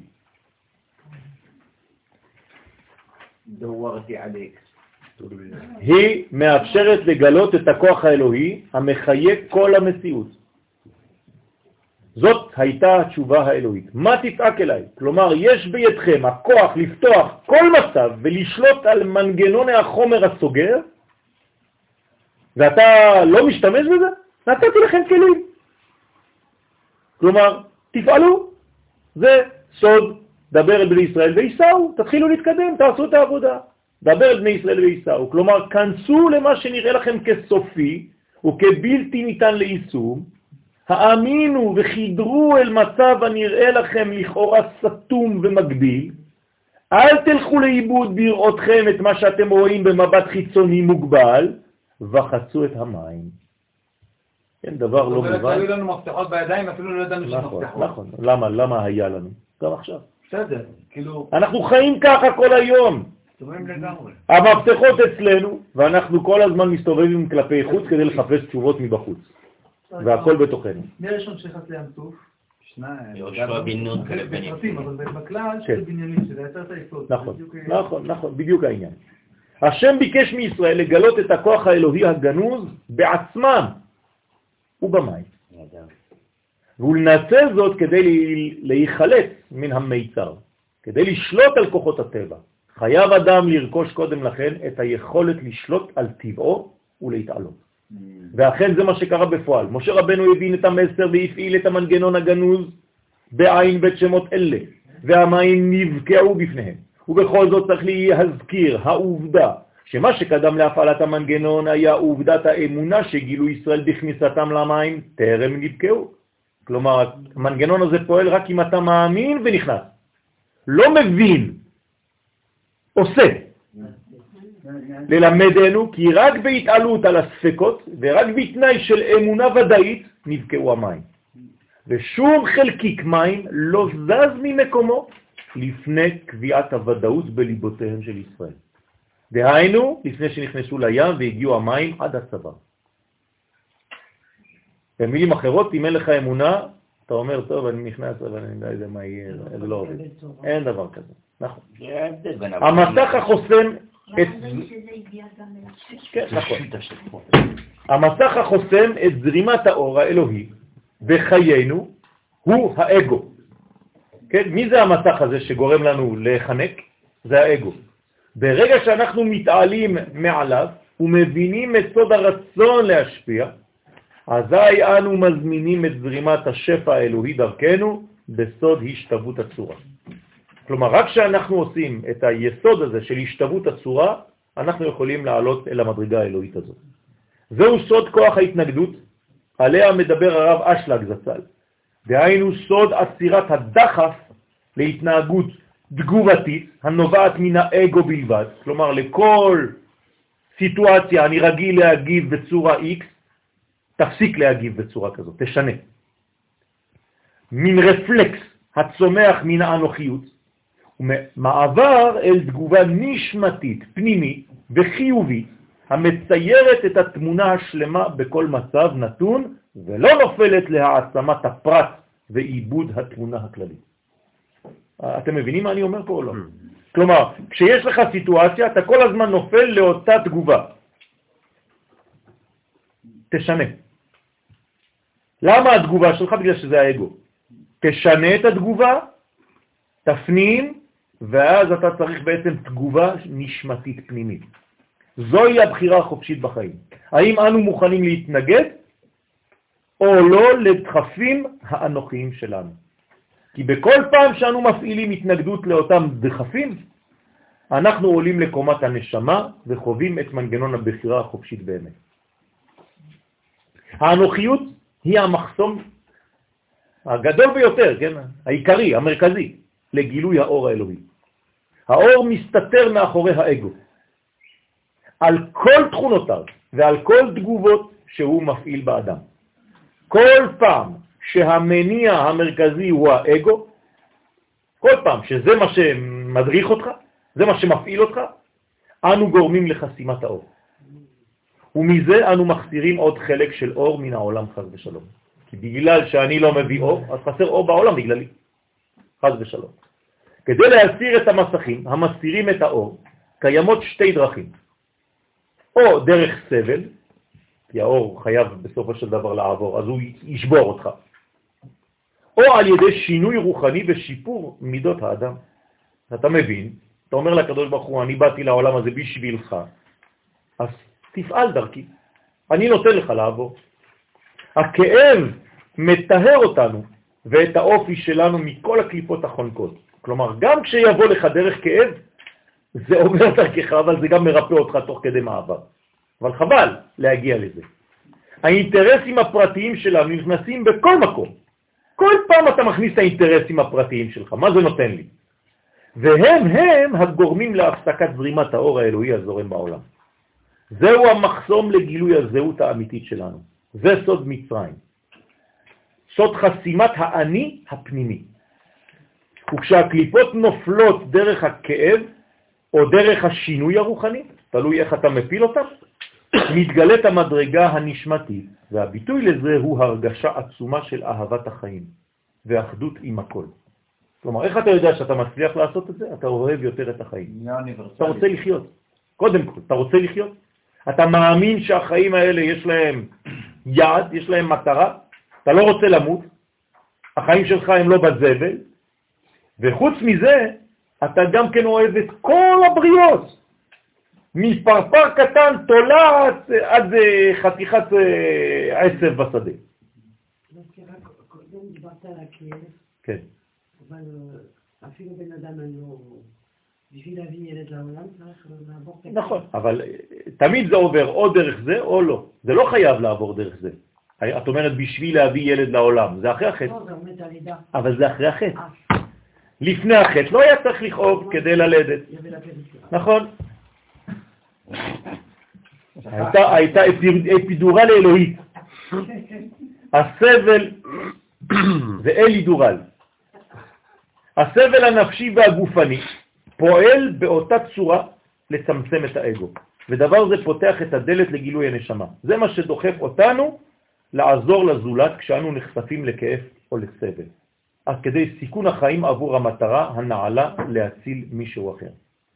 אדם שמתעלה על עצמו, הופך את המנגנון של הכאב שלו לכוח של מסירות נפש, כמו חייל צה"ל, כן? הוא מתעלה על כל המדרגות האלה, ומוכן לתת את החיים שלו עבור עם ישראל. הזעזועים הגדולים של החיים משנים אותנו. כלומר, יש זעזועים בחיים, יש רעידות אדמה בחיים. כל אחד חווה רעידת אדמה כזו או אחרת שמשנה את כל תפיסת החיים שלו.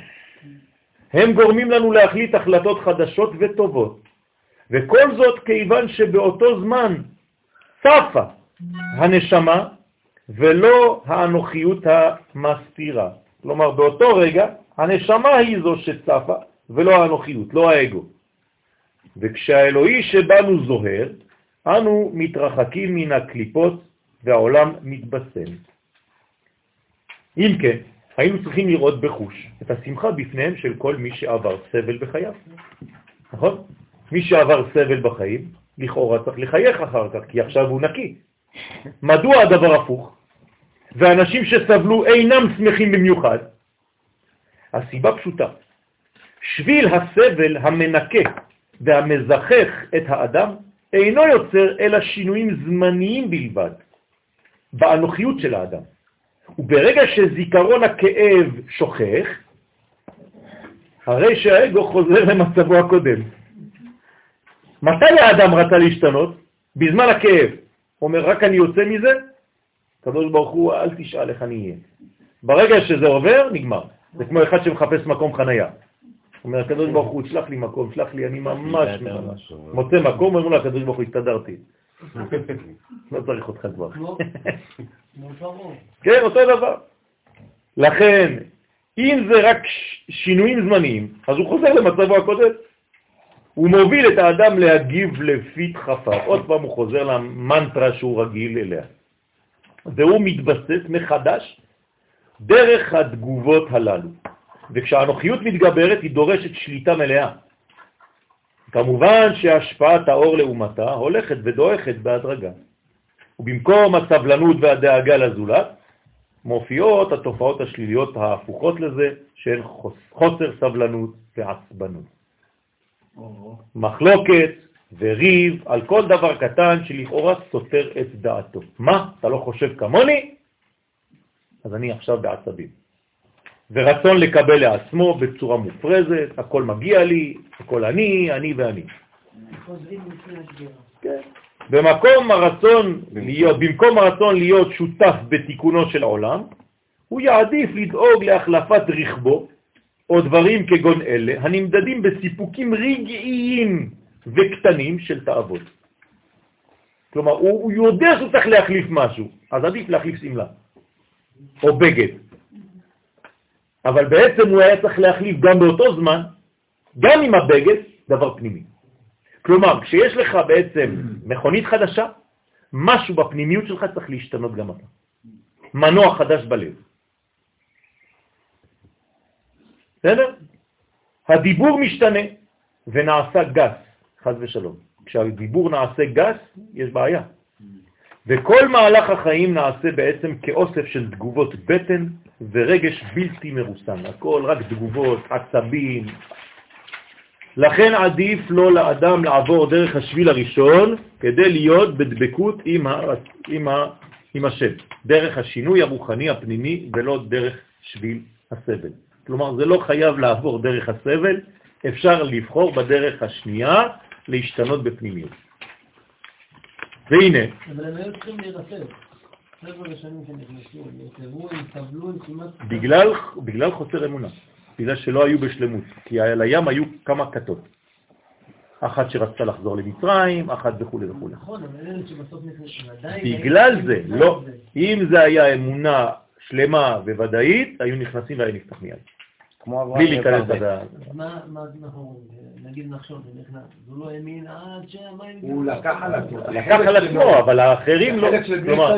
אם אם ה- כל האומה הייתה במדרגה כזאת, בסדר, אבל עצם העובדה שרק הוא וכמה אנשים, אז זה גורם לחיסרון, אז המים לא ייפתחו מיד. זה העניין, זה גם מבחן. אבל לא התפתחו בכלל. או לא ייפתחו בכלל, חס ושלום. למזלם. אבל אנחנו נלמד בעזרת השם כשנגיע לשם מ"ב, שגם אם יש קבוצה של צדיקים בעולם, הם יכולים לעשות תיקון עבור כולם. אז לא להיות בדיכאון שהעולם כולו חסר, מתי נגיע, תראה כמה אז. למה להם לא היה את המנגנון הזה? קבוצה קטנה. כי יצאו ממצרים עדיין. עם מנגנון של גלות. הם יצאו ממצרים, אבל מצרים לא יצאה מהם. והנה, סוד עין בית השמות הוא אחד מן המ- מן האמצעים הגדולים שנתן לנו השם יתברך כדי לחולל שינוי פנימי בעצמנו. כלומר, השמות האלה זה שינויים פנימיים. חכמי הסוד מגלים כי השם הקדוש פועל ברמת הזהות הפנימית ביותר של האדם, בצופן הגנטי של נשמתו, ב-DNA. דהיינו בלשון המדע ברמה הקוונטית של החיים. הפעולה נעשית בהשפעת אור עליון וזך המתנגד בטהרה אל החלק האנוכי, האגואיסטי, כן, של האדם. עין ב' הוא חוכמה אלוהית טבעית שמעוררת את האדם לאיזון ולאהבת הטוב והחיים. על ידי עין בית שמות מתעורר הרצון להשפיע, כלומר האלוהות שבנו, שזה ההשפעה, ומתעוררת האחווה והשלום בין בני האדם. זוהי חוכמה כוללת אשר אינה משאירה חלקים מבחוץ או מחוץ להשפעת האור האלוהי. שום דבר לא בחוץ, הכל אלוהי. לא מדובר בדת, אלא בדבר השם, המחיה ומתגלה באדם ביציבות ובהרמוניה של מידות טובות, מוסר שכולו דרך ארץ. זוהי בריאות נפשית וגופנית שמלווה את האדם לאורך חייו. כשהרצון לתת מתעורר, כשהאהבה מתעוררת מכל הלב, אזי קרוב לוודאי שהדרך נכונה. אם אין לך אהבה בפנים, הדרך שלך לא נכונה, גם אם אתה חושב שאתה עובד את השם. אתה לא אוהב, אתה שונא מלא מדרגות. אתה מלא כעסים בפנים. אתה צריך עוד שיפור. יש לך עדיין בעיה, אתה חסום בכמה מדרגות. שם עין ב' הוא השורש המאחד בין הפרטים של המציאות. זוהי ההתעסקות ברובד הנשמתי שקודם להתפרטות. כלומר, זה מדרגה כללית. הנשמה שלנו מתחברת, אם כן, אל השמות הקדושים, היוצאים מן הצירופים של עין בית שמות, והיא פשוט זורחת ומאירה באור יקרות. האור הזה אינו ריק מתוכן, או ריק מתוכן, אלא יש בו כוח פועל המסלק את החושך האנוכי. הוא פותח את מודעות האדם למרחבים גדולים של כל ההוויה. כמובן שצריך לסלק כל ספק בעניין זה, כי שורשו של הספק באותה קליפה אנוכית, המלאכית, המשתדלת תמיד לחבל בהצלחת חיינו, חז ושלום. ואז האדם אומר, אני לא יכול להצליח, חז ושלום.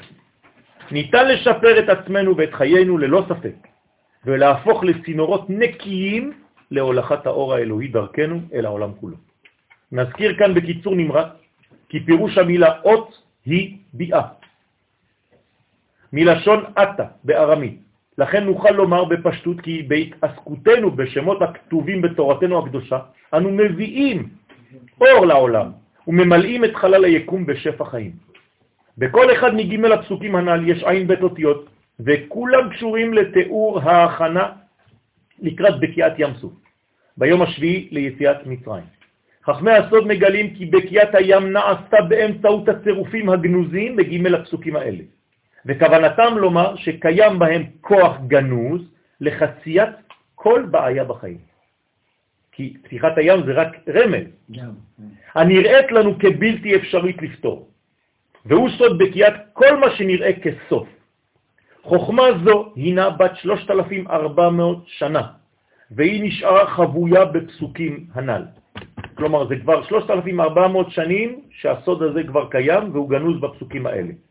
עד שבאו חכמי הסוד והחלו לגלות את עוצמתה בדורותינו של עקבתא דמשיכה. מה החישוב של השלושת אלפים?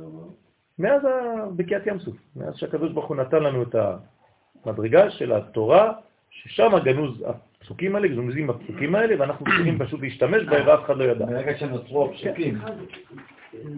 זה טוב אז לשים להגיד כזה יותר גדול. כן. כן, כן, כן, כן, זה מצוין. נכון, נכון. צריך לעשות, זה העבודה הבאה של אסנת. תגיד לה לעשות לנו עין בית שמות, כל הטבלה, בגדול, ואנחנו נחלק את זה בעזרת השם. במילים עכשוויות, במילים עכשוויות ניתן לומר כי השימוש בשמות אלה מסוגל לתיקון העולם ולמיגור השליליות המייסרת אותו. היחס הראוי לעניין זה מתאים לבחינתו של מלך המשיח. עני ורוכב על חמור, דהיינו הרכיבה על החומריות והטייתה אל הטוב. הרוח השולט על החומר, זהו הסוד הגנוז בעין בית שמות אלו. מה זה עני ורוכב על חמור? זה רוח ששולטת על חומר. כן. נכון. והנה, היסוד המתחייב בלימוד זה הוא להבין תחילה כי אין כל דרך להכיל במודעות השכל האנושי את מציאות הבורא יתברך ויתעלה. אנחנו לא מתיימרים לדעת מי זה הקדוש ברוך הוא, איך, אי אפשר. מכאן ואילך אנו חייבים לקבל את העובדה שהאלוה הוא היורד, הוא מתגלה אל האדם, לא אנחנו עולים. אין זו פעולת חיפוש הבורא מצד האדם כלפי מעלה, אתה לא עולה לשום מקום, אתה רק נותן לו לרדת, הוא יורד, זה החיים. חיפוש או גילוי האלוהית על ידי האדם פירושו יצירת אלוה, מצומצם לגבולות השכל האנושי של המחפש. זה אלוהים מעשה ידי אדם, כלומר עבודה זרה. יוצא אפוא, כי התנאי בהקניית הלימוד הזה הוא התרחקות מכל תגובה אימפולסיבית, רגשית של האדם. והרמז הנוסף בפסוקים אלו הוא ההתגברות על האגו שלנו. אותו כוח הגלום בדמותו של הרודף אחרי ישראל, פרעה מלך מצרים. זהו משחקו של הרצון לקבל לעצמו. כלומר, כשמצרים, בני ישראל יוצאים ממצרים, פרעה רודף. מי זה הפרעה שרודף? זה האגו הפנימי של כל אחד, שאומר לו, אל תצא, תחזור. נכון, נכון, אם לא אימפולסיבית רגשית, אז מה? שכלית? אמונית, אמונית, של ודאות, אשר מצד אחד מאפשרת לבחירת ישראל, כן, לצאת לחופשי, ומאידך מיד מתחרט, כשאתה רוצה להשתחרר, מיד אתה חוזר בך ורודף אחריו כדי למונעו מן החירות. אז מצד אחד אומר לו, כן, תצא, תצא, ברגע שהוא יוצא אומר לו, תחזור. לכן בכל מצב אנו חייבים לשמור על האמצע, כדי להידמות לבורא יתברך המתגלה תמיד באמצע. מהר"ל. כלומר, באופן, בש... באופן שווה בכל המציאות. והשליטה באה מן האיזון והמודעות שלנו, שלא להיחשף, להיסחף, סליחה, להיסחף. להיסחף אחר ההרגשות הראשוניות המבהילות בכל מיני מצבים בחיים, אלא להתרחק מן המציאות המופיעה לנגד עינינו ולראות את התמונה הכוללת בכל מצב ומצב. החיים שלנו אינם משחק של ניצחון או כישלון, אלא כליו של האגו. החיים שלנו נכללים במהלך גדול ומורכב הדואג לגלות את הרצון האלוהי. תפסיקו לחשוב שמדובר בכל אחד ואחד מאיתנו בגן חובה הקטן שלנו, כמו בובות קטנות. עשו לי ככה ועשו לי ככה. באופן כזה של התרוממות מעל לדפוסי הנהגת חיים קטנה ומצומצמת, ייעלמו כל הפחדים. ותנוס הרגשת השליליות מהחיים שלנו, ונוכל גם להתגבר על המחלות בעזרת השם. זאת אומרת שגם כל מצווה ומצווה, אני צריך לחשוב שאני עושה את זה לעם ישראל, לא לעצמי. בשם אני- כל- תודה בשם. כל ישראל. עושה סוכה לכולם, לא לעצמי. הצירופים השונים של עין בית שמות בנויים כולם מג' אותיות, כאשר כל אחת מהן משדרת כוח מיוחד במינו. אות אחת משדרת חיוביות, האות השנייה משדרת שליליות, והאות השלישית פועלת ככבל הרקה. לתר. יש פלוס, מינוס ולתר, פיזוטר. חברה פריזוטט. והמנגנון דומה ממש לתקע חשמלי משולש המיועד להפעיל באופן בטוח את מכשירי החשמל בבית. זה מעגל אנרגטי בהזרמת האור האלוהי בעולם. כדי שכוונה, שהכוונות יפעלו בחיינו, דרושים כמה תנאים בסיסיים חשובים. דבר ראשון, אמונה, דהיינו ודאות בכוח הטמון באותם שמות קודש. דבר שני, לימוד ההשפעה המיוחסת לכל שם.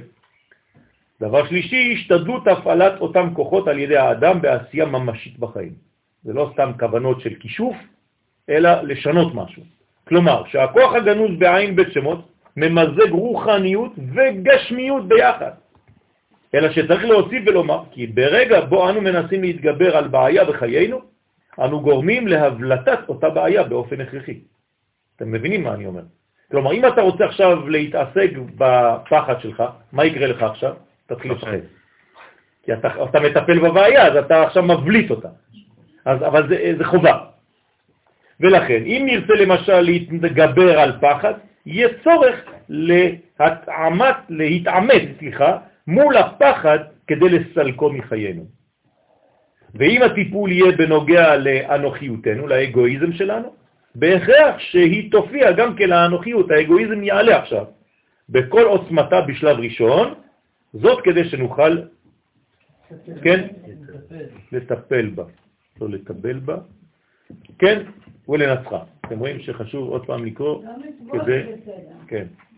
השימוש בעין בית שמות צריך להגיע ממחשבה נקייה. ובכל פעם שאנחנו מבקשים להתחבר אליהם, צריך לדעת את המניע. כלומר, למה אני עושה את זה? כלומר, נגד איזו בחינת ים סוף, במרכאות ים סוף, אנו מתעמתים. נגד מי אני עכשיו יוצא למלחמה? איזה כוח סוגר אותי עכשיו? ואיזו בחינת פרעו רודפת אחרינו? השלב הבא הוא התבוננות באותן אותיות באופן פשוט וללא צפייה מיוחדת או ציפייה מיוחדת להפיק תועלת כלשהי. כלומר, קודם כל להסתכל על האותיות. ובכל שאיפת אוויר, לכוון ולהתמלא מן האנרגיה הזורמת דרך צינורות האותיות. האותיות צריכות לצאת מן הנייר, כאילו הן יוצאות מהנייר, וכאילו הן בולטות באוויר, ולהיכנס אל תוך ישיותנו, כן, ישותנו, ממש. עד שתיפגשנה עם האור הנשמתי שהשם הטביע בנו. ואני מפגיש את האותיות החיצוניות באותיות הפנימיות, ומזה בעצם אני מכוון כדי שיהיה תיקון עולם. איך אני מכוון? יש חסר עוד איזה חלק, אני לא יודע איפה הוא, שהאור האינסוף הוא זה שפועל, לא השמות. אנחנו לא עובדים את השמות, זה עבודה זרה. אלא שזה רק כלים, ואני מכוון שהאור אינסוף זורם בתוך הכלים האלה כדי להביא את הגוון הזה, את הצבע הזה לעולם, לפי השמות ולפי כל תכונה ותכונה שסיפרנו ודיברנו בסייעתא דשמיא ב-72 שבועות שעשינו את כל ה-72 שמות. סליחה, בפעם ראשונה אמרת שקודם כל בשביל להסתכל עליהם ולהוציא האור שלהם ולהעביר את האור, צריך קודם כל, אם אפשר, ללכת למבלי. כן. עכשיו לראות את נכון, לכן אני אומר שחסר חסר פה עוד קטע. אה, הלכה למעשה, כאילו. נכון, אז אמרתי שקודם כל צריך להיטהר, להיות במדרגה נקייה מאוד, דבר שני, לראות אותם אותיות לבנות על אופק שחור, בהתחלה שחור על לבן ואחרי זה לבן על שחור. כלומר, זה מתחיל משחור על לבן, רגיל, כמו בדף, ואחרי זה לדמיין אותם. כשהסתכלת עליהם הרבה, אתה עוצם את העיניים ואתה רואה אותם הפוך. לבן על אופק שחור, ואז אתה מוציא אותם מהטקסט ומכניס אותם להיפגש עם הנשמה שלך. ואז זה פועל תמיד מהאור האינסוף ברור. רק- רק בצבעים, לא הפוך גם ב... לא, שום צבע, צבע, לבן שחור, זהו. בהתחלה אתה מסתכל על האותיות כמו שהן על הנייר, כשאתה עוצם את העיניים אתה תראה את ההפוך. אתה תראה את האותיות לבנות על הרקע השחור.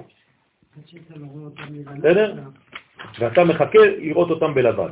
וברגע שאתה רואה אותם בלבן, אתה מכוון שאור אינסוף נכנס בהם ומתחבר עם נשמתך. בעזרת השם, שנהיה תמיד בברכה, בשפע. שנכוון לעשיית הטוב, ולא חז ושלום כאמצעות של כישופים כדי לעשות לעצמנו טובות, אלא רק כדי לגלות את אור השם בעולם בצורה נקייה, וכמובן שזה גם כן עובר דרך הבריאות שלנו, השכלית, הטבעית, הגופנית, הנפשית, ובעזרת השם שתשרה שכינה בביתנו תמיד, אמן, כן יהיה. זה- זה מדיטציה, זה מדיטציה על ידי דמיון מוכח.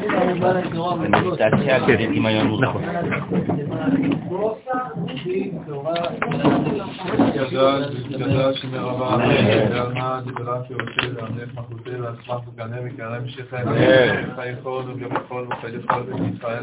נכון.